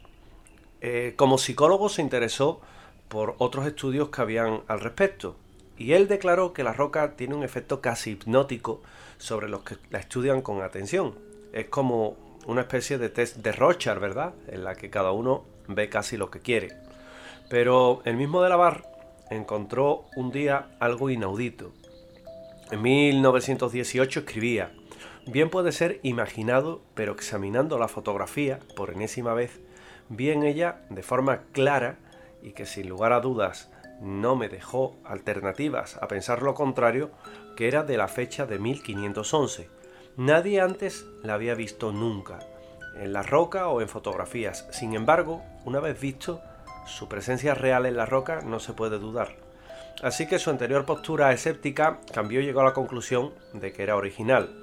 Aseguró haber encontrado un escudo blazonado del reino de Portugal y las siguientes letras grabadas. Un médico también estadounidense, estadounidense portugués, el doctor Manuel Luciano da Silva, que como historiador e investigador aficionado vio y reconoció más tarde en la roca del río lo que consideró como una prueba largamente ignorada de que Miguel Cortés Real había estado allí en 1511 y ese nombre se subraya y se dice Miguel Cortés Real. Esta prueba y varios escudos con V y cruces idénticas a las utilizadas en las velas por las naos y carabelas portuguesas, en las que eh, venía a poner Miguel Cortes Real V Dux Dei in Ic 1511. El significado sería Miguel Cortes Real, por la voluntad de Dios, aquí el líder de los indios, 1511. Esto nos llevaría a unas increíbles conclusiones. Miguel Cortes Real fue el hijo de un oficial portugués, Joao Vaz Cortes Real, de quien se cuenta que navegó a Terranova y al Labrador. Sería en el año 1472, dos décadas antes del primer viaje de Cristóbal Colón precisamente a aquellas tierras. Otro hijo suyo, Caspar, zarpó de Portugal supuestamente siguiendo la estela de Colón, con tres naves, en 1501, llegando a costear Labrador, Terranova y Nueva Escocia, Dos de sus barcos regresaron sanos y salvos a casa, pero él se quedó con uno y fue rumbo al sur para desaparecer para siempre.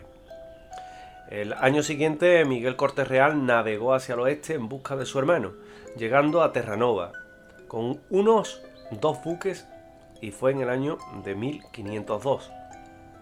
Lo curioso es que se separaron y se perdió el barco de Miguel, regresando la otra nave a Portugal. De la bar propuso que Miguel Cortés Real, tras un naufragio, se acabó uniendo a una tribu local de indios Guampanoag y debido a que poseía armas de fuego y otros equipos se hizo con el liderazgo.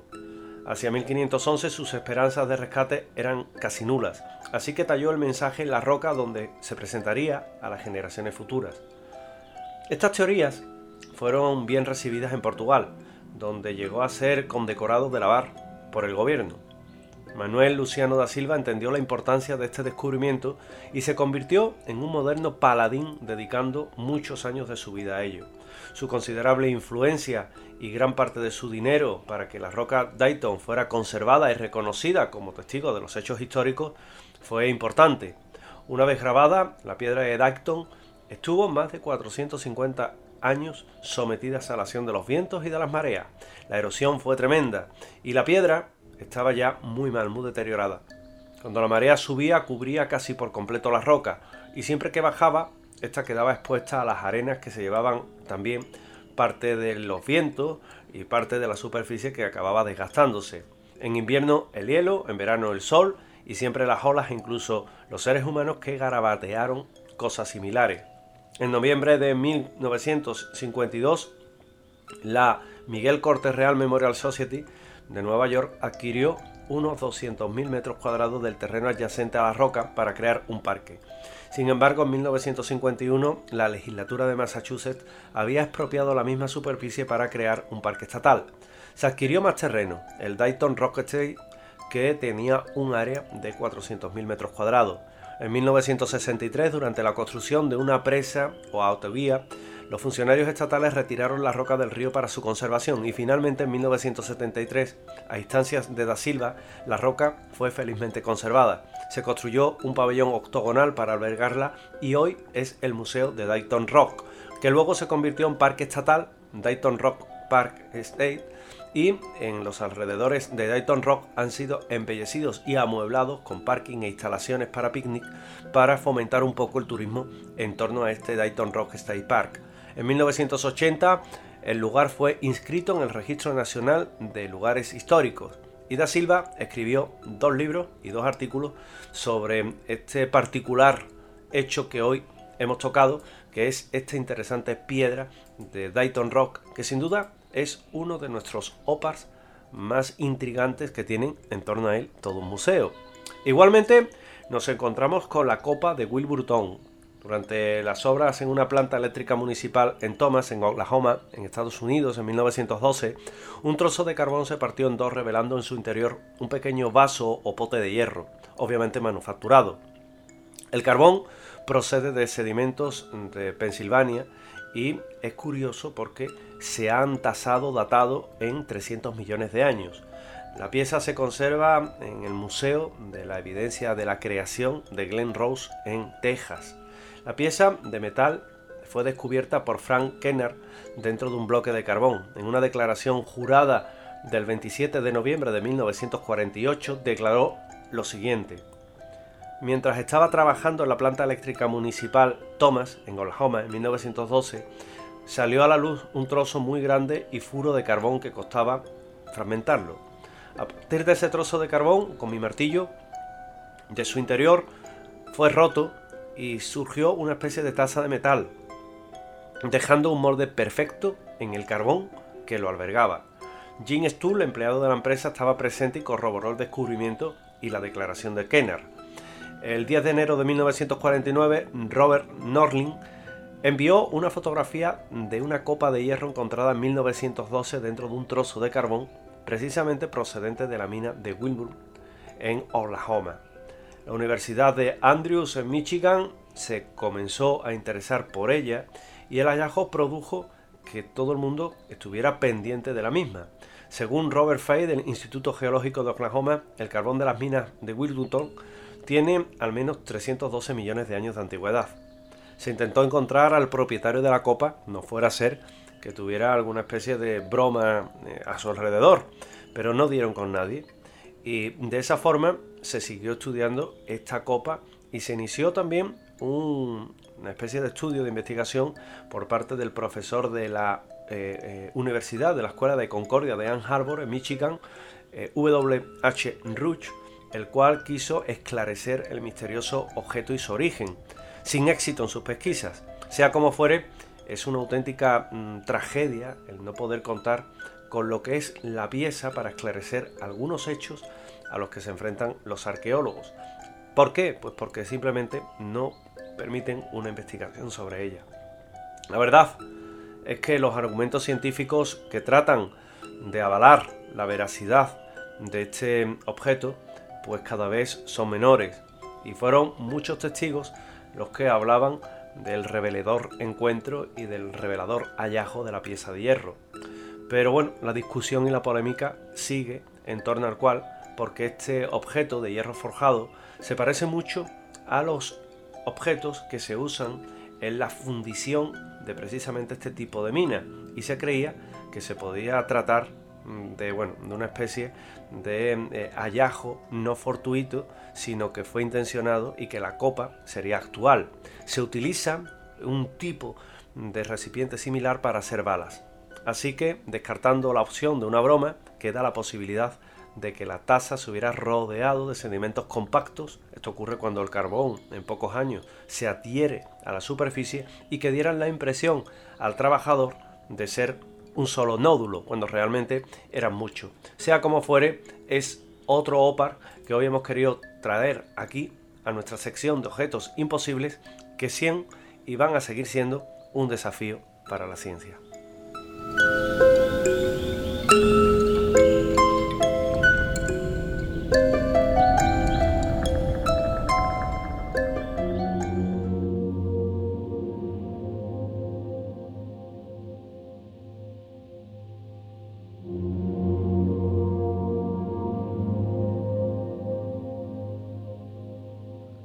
¿Cuántas cosas todavía nos quedan por descubrir? ¿Cuántos de estos objetos aún guardan en su propio ADN el enigma de su creación? El enigma de su función. Viven y permanecen casi casi como en una especie de cápsula o de burbuja del tiempo. Y nosotros nos preguntamos, desde este lado de la historia, la historia heterodoxa, ¿cómo pudo hacerse? Y la parte ortodoxa, los grandes popes de la historia, nos dicen que esos objetos son imposibles, que son engaños, algunos de ellos, otros, para otros no hay respuesta. Esos son los que sin duda alguna representan un auténtico enigma, y algunos de ellos están en el cajón secreto de José Manuel García Bautista. Seguimos adelante, esto es Nueva Dimensión, y ahora me gustaría Teniendo en cuenta que la semana pasada estuvimos hablando con Javier Pérez Campos precisamente de esos guardianes, de esos seres que de vez en cuando parece que llegan a nuestro entorno, sobre todo en situaciones difíciles, en situaciones donde la vida casi casi pende de un hilo, llega el momento de descubrir que también, y en parte algo estuvimos hablando con Javi la semana pasada, sobre esas cuestiones que ocurren en los hospitales y que tienen que ver precisamente con el momento en donde alguien en el último segundo o en el último instante se salva precisamente de la muerte, de una enfermedad, de una situación desesperada en donde nadie da un duro por su vida. Bueno, pues en los hospitales también ocurren milagros, milagros en donde en algunas ocasiones se aparece algún tipo de entidad para salvar a quien está precisamente al borde de ese mismo trance. Vamos a conocer más historias, más detalles con el doctor Miguel Ángel Pertierra y con esos milagros médicos que son totalmente alucinantes. Seguimos adelante, esto es Nueva Dimensión.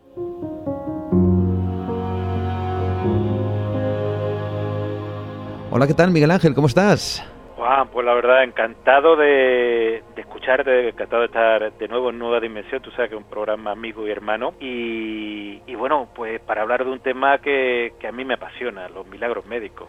Los milagros médicos, eh, es un tema que no sé si es por tu, tu trabajo, por tu labor como médico, también has recogido historias insólitas que has plasmado, por ejemplo, en artículos y también en otro tipo de, de obras que has realizado, pero ¿por qué el mundo de la medicina y los milagros te atrae tanto?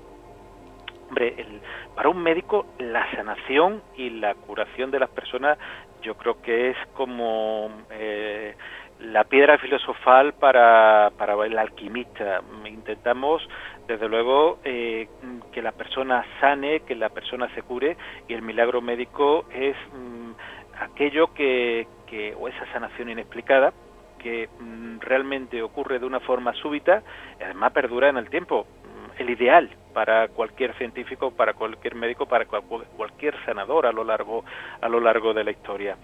Mm, cuando te encuentras en algún milagro, cuando bueno vas cotejando y, y sabes que los compañeros también de profesión eh, le suceden eh, profesionalmente milagros, incluso a personas de, tu entorno eh, te cuentan sanaciones inexplicadas y que bueno que, han podido ser diagnosticadas y, bueno y que, y que se descarta que la causa haya sido por cualquier tipo de, de tratamiento que se haya puesto pues nada más que hay que pensar que bueno que haya ocurrido esas sanaciones inexplicadas y si entramos en el mundo o en el paradigma religioso milagros médicos que también es una palabra bonita de decirlo. claro que sí bueno, ante todo, muchas gracias por esa felicitación, Miguel Ángel. Es un honor haber compartido, desde luego, con amigos como tú esas jornadas y sobre todo que todos hayamos disfrutado y comprendido quizá un poco más qué es lo que hay alrededor de toda esta fenomenología tan curiosa que te lleva a investigar eh, pues nada más y nada menos que situaciones casi casi límites en algunas de ellas, ¿no? Hablamos de situaciones en donde eh, los médicos hacen prácticamente de, bueno, más que médicos, eh, hay personas que ejercen de médicos sin tener ningún tipo de formación, pero aparentemente consiguen curar a, a personas. Hay casos sorprendentes, tú ponías algunas diapositivas impactantes, la gente es cierto que se sobrecogía, yo creo que tú sabías que se iban a sobrecoger ante escenas que me gustaría que nos relataras ahora mismo. Pues sí, la verdad es que muchas personas que, que no tienen formación médica específica y que, bueno, en un momento determinado, y están distribuidos a lo largo de, todo el mundo, eh, se le atribuye el poder de sanación. Eh, hablaba pues en esa en esa charla pues de, de personas pues, aquí en nuestro territorio, en nuestra península, como, como el Santo Custodio, Fray Leopoldo, pero al quien te refiere es una persona muy controvertida, pero también, aunque tiene también eh, personas en contra, pero tiene muchísimas personas a favor, es eh, José Pedro Freitas, más conocido como José Arigó, el cual en Minas Gerais mm, eh, realizó su, su labor, entre comillas, pues, profesional, digo entre comillas, porque realmente él se dedicaba a hacer o, a pensar que, hacía curaciones de todo tipo y mm, muchas de ellas entendidas como, eh, digo que entre comillas, milagrosas, pero sí sanaciones algunas de ellas inexplicadas. Y tú te refieres a esa escena que yo presentaba, eh, donde le introducía un, le introducía un cuchillo oxidado en el ojo de un paciente, incluso levantándole el párpado. Yo evidentemente mm, puse las imágenes por lo impactante que es y cómo es la, la, misma fe que con la persona va y con la tranquilidad que va el enfermo y que, bueno este hombre pues realmente realizaba este tipo de no sé si de curaciones o, de o de actividad. Evidentemente como digo eh, es una persona que, que realizaba eh, este tipo de de curaciones o de sanaciones o presuntas sanaciones en el ojo, pero a lo largo de todo el mundo hay personas pues como ha sido Saibaba u otros otros sanadores pues que también han utilizado distintas actitudes para realizar esas supuestas sanaciones de una forma o de otra se le atribuyen muchas. Evidentemente, mm, eh, muchas de ellas no están investigadas eh, porque no tenemos los datos médicos precisos, pero sí hay muchísimos testimonios pues, que indican pues, que el diagnóstico era mm, poco menos que, que el, estar desahuciado desde el punto de vista de la, de la medicina de aquella época. Nombras algunos de estos personajes, tú lo has dicho, eh, Saibaba, Custodio Pérez, Fray Leopoldo, el Padre Pío de Pietrelcina, Juan Pablo II incluso, ¿no? Y la Madre Teresa de Calcuta, ¿verdad? Que también hacían este tipo de sanaciones. Bueno, eh, más que hacían este tipo de sanaciones es que se le atribuye sanaciones eh, de estas personas, pues, pues o de esta, hoy denominado como santo para, para canonizarlo. Pensemos que cuando canonizan a una persona eh, se le tienen que atribuir mm, directamente eh, dos supuestos milagros médicos, realmente, o le ponen milagros, pero suelen ser milagros médicos en lo que se le atribuyen directamente. Por ejemplo, eh, en el caso de, del padre, perdón, de, de San Juan Pablo, San Juan, eh, Juan Pablo II. ¿Segundo? Eh, sí, eh, resulta que hay un caso que es una enfermedad muy conocida y seguro que la han eh, la conocen los oyentes, que es el Parkinson. Parkinson es una enfermedad que produce un temblor, un temblor continuo, un temblor en reposo, y que impide a las personas realizar las cosas. Eso se produce por la afectación de llamado locus níger, por falta de una serie de sustancias, tipo la, dopamina, ¿eh? y entonces en un momento determinado aunque se utiliza una serie de medicamentos, eh, solamente sirven para, para controlar un poquito en, el inicio de la, de la, enfermedad. Pues como digo, en este caso una, una de las monjas que, que bueno que, que, le tenía y que, que incluso eh, después del fallecimiento muchísima fe, muchísima admiración, pues le rezó y cuál sería la sorpresa de, de la otra monja cuando ve que esta monja con un Parkinson, con un temblor que no podía ni coger un vaso de agua, de pronto puede hacer todo y cada una de las actividades. Esta rigidez que se produce en la persona secundaria al Parkinson había desaparecido.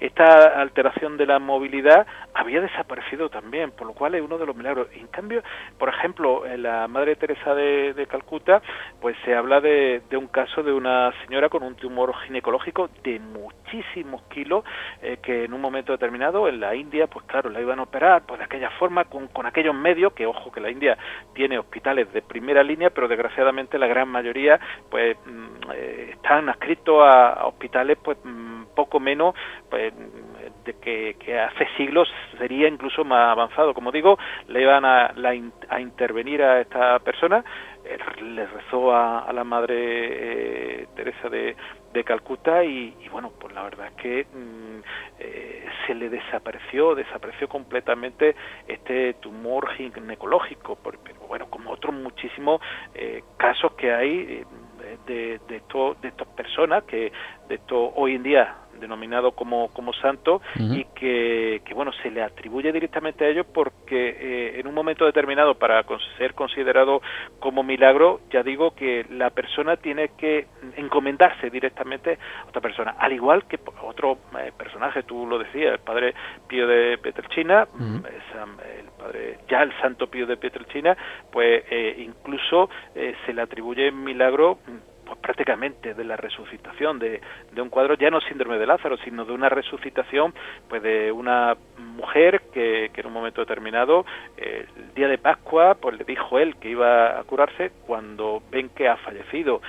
Van a la casa para, para hablar con él y le dicen no hay ningún problema esta mujer eh, sanará pero ¿cómo va a sanar si está, ha fallecido? Dice, sanará. Vuelven otra vez a esta persona y, bueno, ¿cuál es la, la, causa inesperada o el momento inesperado? Cuando esta mujer había vuelto a respirar. Incluso se habla de una madre que fue al, padre Pío de Petelchina, lo llevó en brazo a un niño en un tren y en un momento determinado el niño fallece, fallece en sus manos. Fijaros, y yo creo que, que hay algo más impactante que eso no existe que, que, tu hijo muera en tus brazos por, por falta de, de una curación, de una sanación. Claro. Cuando llegó al, a la estación, aún así fue a ver al padre Pío, al padre Pío de Pietrelcina, un, un hombre que también pues denostado en algunos momentos incluso por, por la iglesia, aunque hoy en día es, conocido y, y, está santificado. Pues como digo, eh, esta mujer fue con, con su hijo y en un momento determinado el padre Pío le hizo una imposición de mano y el niño volvió a respirar. Eh, son elementos realmente inesperados, sanaciones, bueno, en este caso pues serían ya no milagros, sino la vuelta a la vida, mm, evidentemente, muchísimos tipos de, sanaciones que se le atribuyen a todo este tipo de, personas y que está plagado, no solamente el mundo religioso, cristiano, apostólico, católico, sino a lo largo de, todo el mundo y, bueno, y toda la, ideología. Algunos de estos personajes, además que obraban estos milagros médicos, decían estar influidos por alguna especie de espíritu o de energía, ¿no? Que era quien guiaba su mano, ¿verdad? Sí, por ejemplo, el caso que tú comentas de José Pedro Freitas, él estaba eh, o decía estar poseído por el doctor Fritz. El doctor Fritz era pues, teóricamente un médico que le había poseído en un momento determinado y él, aunque no tenía conocimientos médicos, eh, mm, decía estar mm, eh, poseído por, por este doctor mientras realizaba las curaciones. Pero incluso yo contaba en, el caso que aquí en las tierras andaluzas también, y ojo con cuidado que hay casos, pues por ejemplo, de personas que dicen estar, o que el doctor Kant eh, lo ha poseído.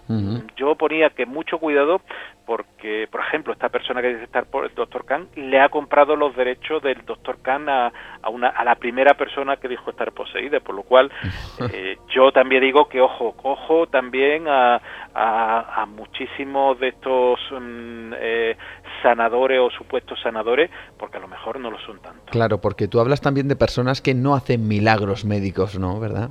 Claro, es que hay personas pues que, que no hacen milagros médicos y lo que hace es el milagro de limpiar el bolsillo de las personas o de intentar tener un, un poder sobre las otras personas al decir que realizan estos milagros médicos. Incluso personas que desaconsejan realizar tratamientos de la medicina habitual.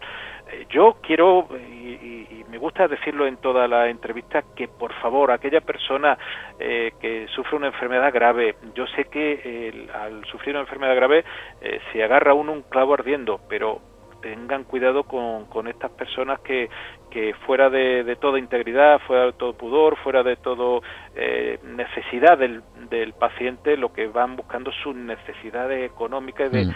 o de poder, por ejemplo. Entonces estas personas eh, le desaconsejan eh, seguir los tratamientos médicos habituales, le desaconsejan pues mm, realizar una serie de terapias que podían ser muy beneficiosas para la persona. que yo no digo que hagan terapia mm, paralelas, que, que, no, que no haya ningún, ninguna contraindicación. Cada uno es libre de hacer lo que quiera. Pero por favor, que no dejen esos tratamientos porque en muchos casos, y también como le ocurrió, por ejemplo, al, doctor Hammer, que, que, no recomendaba ni quimioterapia ni radioterapia, mm. y bueno, eso le trajo muchísimos problemas legales, que aunque este hombre falleció hace, hace un año o, algo así, eh, mm, realmente estuvo perseguido por la justicia, incluso aquí en un pueblecito muy cercano a, Málaga fue detenido por la Interpol por, por eso, por, por realizar actividades que desaconsejó el tratamiento mm. médico habitual y desgraciadamente personas que se habían o podían haberse curado con el tratamiento habitual le llevó a desencadenar el óbito. Son también, desde luego, situaciones desesperadas, ¿no? Imaginamos que hay verdaderos dramas en muchas casas y en donde la enfermedad golpea como un gran martillo y a veces se busca eso que comentabas, ¿no? Agarrarse un clavo ardiendo, agarrarse a lo que sea, agarrarse a cualquiera que ofrezca una esperanza para poder salir de ese trance terrible en muchos casos. Mm, incluso viajar a lugares, ¿verdad? Hay hay situaciones que tú has comentado mientras hacías la presentación, más que situaciones, lugares que también parecen estar anclados en ese ámbito de lo bueno, de lo milagrero en cuanto a lo médico se refiere, ¿no? Has hablado de algunos de los lugares quizá más famosos que han promulgado curaciones de este tipo, como por ejemplo Lourdes o Fátima. ¿Las hay de verdad? ¿Realmente eh, uno cuando llega a estos lugares quizá tenga la posibilidad de curarse, como muchos creen? Claro, esa es una de las grandes preguntas. ¿Ocurren las curaciones? Porque evidentemente muchas personas dicen haberse curado y a lo mejor pues simplemente son enfermedades o bien que pueden ser reversibles o bien que tiene mm, eh, eh, curaciones espontáneas, casos de curaciones espontáneas se eh, reconocen, o bien en un momento determinado ser enfermedades características o con una característica importante psicosomática o psicológica y que, bueno, al quitar este factor estresante se mejoran. Pero hay otras muchísimas enfermedades mm, que, por ejemplo, de carácter físico, cánceres eh, y enfermedades autoinmunes incluso, pues que en un momento determinado pues se han realizado curaciones. El tema, por ejemplo, es que en Fátima no hay investigaciones eh, precisa de, de toda y cada una de, las sanaciones. De hecho, eh, precisamente en la reunión que, que estaba hablando del, del, principio, donde pues también eh, tuvimos la ocasión, pues ya digo, de, de, que te entregasen ese premio Enigma que tan, mm. tan importante, pues eh, yo tengo que decir que también se acercó una persona para contarme que era un alguien eh, relacionado con, con, las curaciones de, Fátima, con alguien de, que se había curado con, la, con, yendo a Fátima. Caray, ¿se puede contar? claro, era un, eh, una persona pues que en un momento determinado pues parece que, que bueno, pues mm, eh, un cura que parece que había tenido un problema importante de origen bronquial tumoral y que en un momento se, se sanó. Ese es prácticamente el, el resumen porque tampoco quiero dar muchos detalles. Que la persona es conocida y tampoco quiero desvelar que, quién era. Mm. Pero que en un momento determinado está ahí. Pero claro, el tema es que no hay un comité médico, por ejemplo, en Fátima, como en otros muchos lugares, donde lo, lo había. Fijaros que, que, o fíjate que en lugares, por ejemplo, como Virgen de la Cabeza o como, por ejemplo, en eh, Montserrat, mm, antiguamente había un libros un libro de, de, recoger, los datos, nombre del paciente, eh, tipo de milagro y una reunión normalmente de los mismos eh, monjes que había allí en, en los distintos monasterios. Eh, hacían unas deducciones si había sido un milagro o no, porque pensemos, siglo XV, XVI, XVII, donde en un momento determinado mm, la, los monjes conocían mucho más de medicina a lo mejor que los propios médicos que tenían unas técnicas, mm, bueno, mm, eh, más cuestionables. Eh, como digo, eh, ellos tenían ahí, pero por ejemplo, en el caso de Lourdes que tú te has referido, lo importante es que, por ejemplo, tiene un buró medical. El buró medical de Lourdes, desde 1905, hoy en día dirigido por el doctor de Franchisis, pues mm, ellos lo que han hecho desde el principio es recoger la historia clínica del paciente, recoger todas las pruebas complementarias hacer un seguimiento del paciente en un momento determinado si hace falta incluso eh, mm, analizar y, pedir las pruebas que, que hiciesen falta.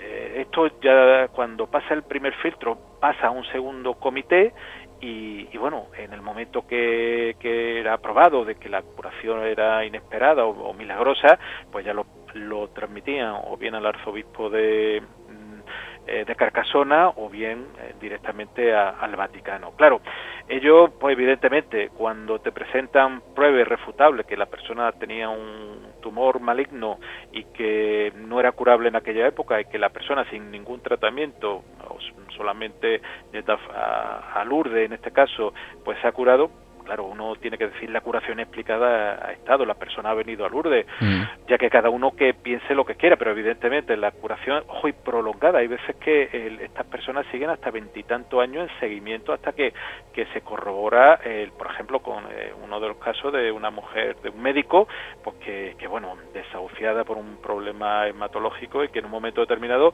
eh, tiene la curación, pero hasta 20, creo que 23 o 25 años después eh, no es considerado como como, como, milagro médico eh, o como curaciones inexplicadas, como, como decía el doctor de Franchisi, ya hoy en día, eh, porque evidentemente tienen que esperar y ver que no haya ninguna mm, recibida, que no, que no vuelva otra vez a reproducirse este, este tipo de, tumor bajo ninguno de, de, los conceptos. Y en este caso, pues no, no ocurrió. Evidentemente, como, como eh, se ha dicho, esta, estas curaciones ya no son milagrosas, porque ellos ya no le ponen ningún adjetivo eh, religioso, sino que son curaciones inexplicadas. Inexplicadas por que como bien decía este doctor de Francis, director del Buró Medical, en un momento determinado eh, se pueden explicar. Mm, a lo mejor la explicación es por una deidad o la explicación es por la naturaleza o tiene otra explicación que hoy en día incluso desconocemos. Tú además presentabas un caso que a mí realmente me impactó, el caso de un hombre que además llevabas la documentación gráfica, incluso de algunos análisis médicos de sus células cancerígenas. Tú explicabas de manera magistral eh, cuál era la diferencia entre unas determinadas células cancerígenas que mm, eran realmente eh, o podían llevar a una enfermedad realmente grave o, una eh, células que cancerígenas, digamos, que estuvieran en remisión. Y bueno, mm, te quedabas y yo personalmente me quedaba pasmado ante uno de esos casos que describías acerca de un, de un hombre que, que sufría uno de estos... Eh, de estas dolencias terribles y aparentemente sanó de manera milagrosa. Claro, una cosa es que te lo cuenten y otra cosa es ver la documentación como tú presentaste allí, ¿no? Claro, es que una cosa que te lo cuente y evidentemente habrá posiblemente muchísimos casos eh, similares y otra cosa es ver la documentación científica. Este es un, el que tú te has venido a referir, es un hombre de 25 años, eh, que hoy en día un muchacho de 25 años, que en un momento determinado él es cazador en, los Alpes italianos y que sufre un dolor en, la cadera izquierda. Pues bueno, sus amigos lo, lo llevan a, a realizar la, la bueno, una revisión a ver por qué le duele la cadera, porque no puede prácticamente andar y bueno, después de una serie de radiografías ve que hay algo en esa cadera izquierda, en ese en ese fémur y eh, en la cabeza del fémur y en un momento determinado pues le hacen una biopsia. La biopsia indudablemente, yo lo explicaba con imágenes, pues no hay que entender mucho de anatomía patológica, simplemente eh, se puede se puede ver que pues que eran células pues, cancerígenas. De hecho, el patólogo lo diagnosticó así. Estamos hablando eh, del año 1962, donde el tratamiento poco menos era pues, eh, tratamiento paliativo y, poco más, claro. Y, bueno, y poco más, era mortal de, necesidad. Pues bueno, su amigo lo, lo convencen que vaya a, a Lourdes, él pues, en unas condiciones muy malas ya porque no podía andar, no podía hacer absolutamente nada, pues va a Lourdes y, bueno, cuando llega allí, está allí, dice encontrarse mucho mejor, que ha notado una mejoría eh, como hemos dicho, una mejoría muy rápida y muy repentina. Y bueno, se vuelve otra vez a, su lugar de, habitual de donde vive y cuando le hacen el primer control, pues veis que va mejorando, mejorando, mejorando, porque la mejoría ha sido tan, tan importante que vuelven a, hacerle la, punción de la cadera, ya no hay células tumorales, pero es que se regenera de nuevo ese hueso destruido, que, yo creo que, era casi tanto más importante que, la regeneración tumoral, que evidentemente le, hacía que, este hombre con 25 años pudiese eh, vivir mucho más, mucho más años pero es que mm, las imágenes que presentaba es que esta persona, que realmente no podía andar por la destrucción eh, ósea tan importante que, que tenía y la, y la, la alteración de la articulación, pues presentaba pues que se ponía en cuclillas con que este hombre que anteriormente ya digo está en una silla de ruedas y en camilla eh, levantaba su pie derecho para que su pierna izquierda pudiese aguantar absolutamente todo el peso y hacía un movimiento y una vida completamente normal. Evidentemente eso es una curación inexplicada no sabemos por qué ha ocurrido y si queremos llamarlo milagro médico, pues también una forma bonita de llamarlo. Mm, muchísimas gracias de verdad, una vez más por estar con nosotros y por compartir estos milagros médicos, Miguel Ángel. Un abrazo, hasta la próxima. Un fuerte abrazo, hasta la próxima.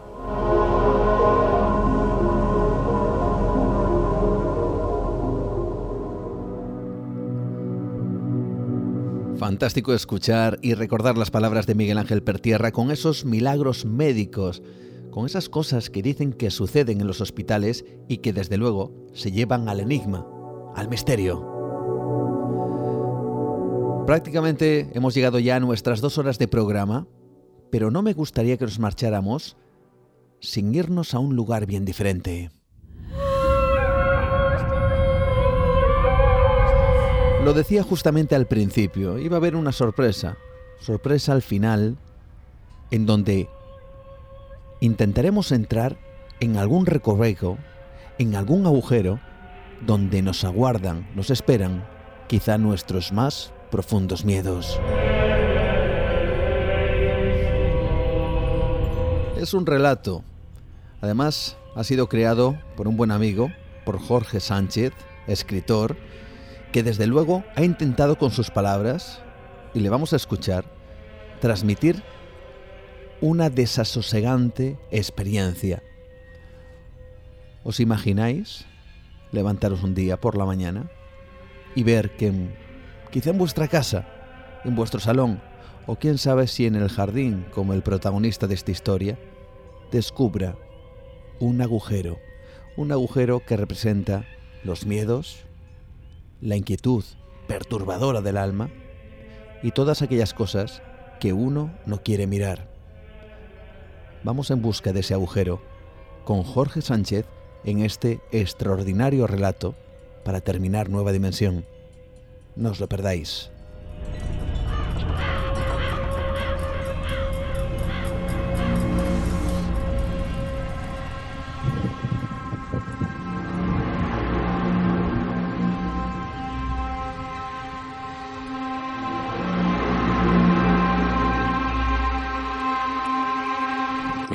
Thomas Hall. Tengo 42 años, soy novelista y mi día a día transcurre con normalidad en Kingston, una pequeña localidad rústica y apacible al sur de Inglaterra. Llevo algún tiempo tratando desesperadamente de envolverme en mi soledad y, la verdad, aunque le torno idóneo, no termino de lograrlo. Supongo que cambiar el vertiginoso bullicio de Londres por el suave mercer de las hojas de los árboles de esta aldea puede parecer de lo más bucólico, pero no es tarea fácil. Sí, lo sé. Nadie me obligó. Estoy aquí porque yo mismo lo decidí, buscando el volver a sentirme inspirado. La verdad, hace tiempo que no escribo nada. Me está costando mucho trabajo interno retomarme a mí mismo, al menos al Thomas, aquel que podía dejarse llevar sobre el teclado del ordenador. Me siento apático, decaído, desilusionado. La muerte de mi padre terminó el año pasado por asentar mi situación emocional actual.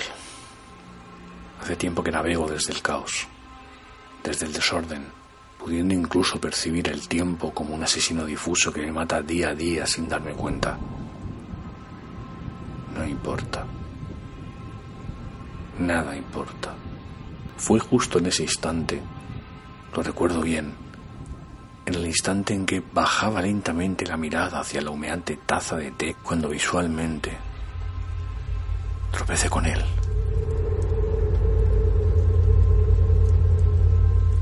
Afuera, en el jardín, oculto entre la maleza, los arbustos y la hierba crecida sobre una vieja y húmeda pared de piedra, se ocultaba ante miradas indiscretas un oscuro y absorbente agujero. No es muy ancho, de unos 50 centímetros aproximadamente. Su boca es irregularmente redonda, con multitud de colgajos, ramas, musgo y la clásica fauna local, algún que otro sapo y poco más. Sé que es un absurdo, pero hay algo en él que lo hace terroríficamente fascinante. Cuando fijo la mirada directamente sobre su oscuridad más profunda, quedo de inmediato absorto. Ahí está, me dijo a mí mismo, tan enigmático como el primer día en que clavé la mirada en él. En esos momentos todo dejaba de existir. Solo estábamos él y yo, frente a frente. Casi Casi pudo percibir una oscura y escalofriante relación entre ambos, como si de alguna forma de que no alcanzo a comprender estuviésemos vinculados, conectados el uno con el otro. De repente, un escalofrío recorrió mi cuerpo. ¿Qué me pasa? ¿Por qué me aterroriza tanto ese maldito hueco en la tierra? Pensé. ¿Qué hay en su interior? Dios mío, su interior. No puedo ni racionalizar mi temor. ¿Por qué me siento tan sobrepasado, tan angustiado con tan solo observarlo por unos segundos? Ahora que lo pienso, jamás ha penetrado en él ni siquiera algún insecto. Tampoco esos babosos y merodadores sapos que rondan por la zona. Es como si, como si todo signo de vida evitase a toda costa acercarse a lo más mínimo como si nada de este mundo tuviese que ver con él. No me reconozco. ¿Sobrenatural? Pero qué tontería. ¿Por qué sobrenatural? Es solo un puto agujero en la pared del jardín. Venga, hombre, es solo eso. Un puto agujero. Mis dedos acariciaban ya tímidamente y con un marcado pavor el pomo de la entrada.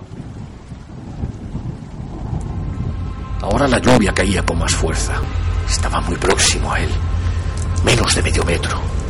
Algo me empujaba a querer penetrar en su interior, pero me faltaba valor. Respiré profundamente mientras arrastraba patosamente mis pies para recorrer el escaso metro que me separaba definitivamente de aquella fría, misteriosa y absorbente oscuridad. ¿Qué profundidad tendrá? Me pregunté mientras muy tímidamente levantaba mi brazo derecho hacia la negrura más absoluta. De repente rompí a llorar como un crío. Estaba allí, empapado, cuando tuve la sensación más aterradora de toda mi vida. Algo se aproximaba lentamente hacia mí desde su interior. Podía sentirlo. Algo sin forma definida. Algo que estaba a punto de tocar mi mano de agarrarme para no dejarme escapar, para llevarme a la más profunda de las oscuridades. ¿Qué es? ¿Qué es Dios?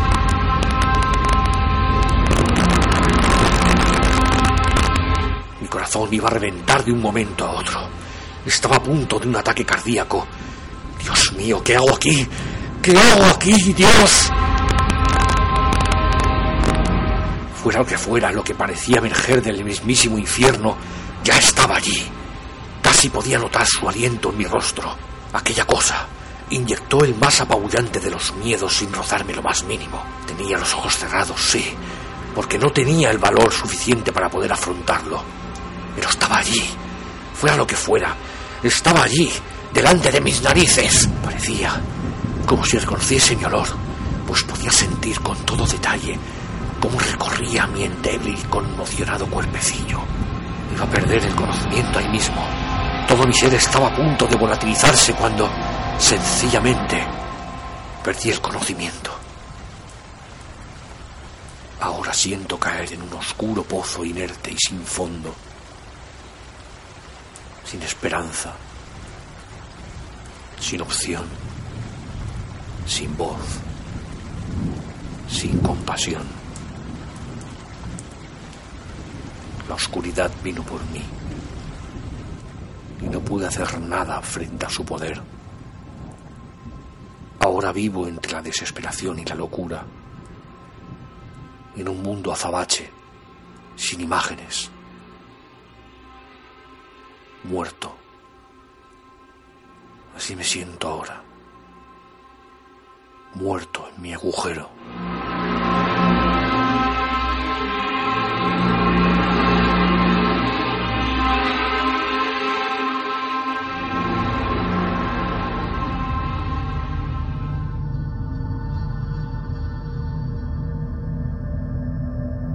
Hay que ver, amigos, cómo quizá nos ha dejado el cuerpo este relato de Jorge Sánchez, desasosegante, en donde el protagonista entraba a ese agujero donde están los miedos, donde está lo más oscuro del alma, donde precisamente no queremos mirar. Interesante, por supuesto, gracias a Jorge Sánchez una vez más por este relato. Por cierto, la música de Mark Corben. Y nosotros, poco a poco, con este sonido, con esta música bien diferente, vamos cerrando nuestra ventana al misterio.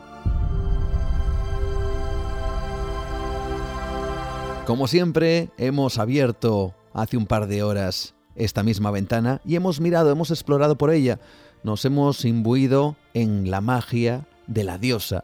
Hemos intentado descubrir esos secretos de la mano de Manuel Fernández Muñoz y ese regreso de la diosa que muchos están esperando a que se repita, a que vuelva a este mundo occidental donde parece que la hemos perdido de vista.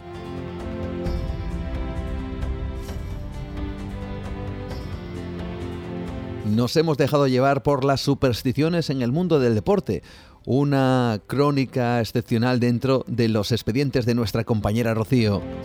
Hemos recordado esa conversación especial con Miguel Ángel Pertierra y esos milagros médicos y por supuesto no me olvido José Manuel García Bautista y ese cajón secreto con esa piedra tan enigmática.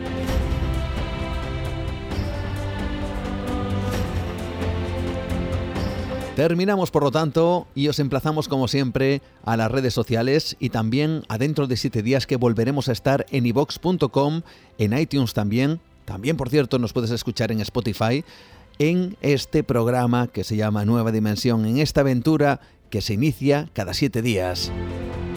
Recordad, a partir de las 12 en punto de la noche estamos, eso sí, hora española, para todos vosotros, allí donde nos escuchéis, allí donde os encontréis que también estamos presentes en Onda Cero todos los miércoles, madrugada del miércoles al jueves, después de José Ramón de la Morena, en el programa No Son Horas, hablando de misterios, y también en el Espacio en Blanco, en Radio Nacional de España. Gracias una vez más a esta gran familia dimensionaria. Nos volveremos de nuevo a encontrar dentro de siete días aquí en Nueva Dimensión. Así que, como siempre, hasta entonces, saludos de Juan Gómez. Muy buenas noches a todos. Adiós.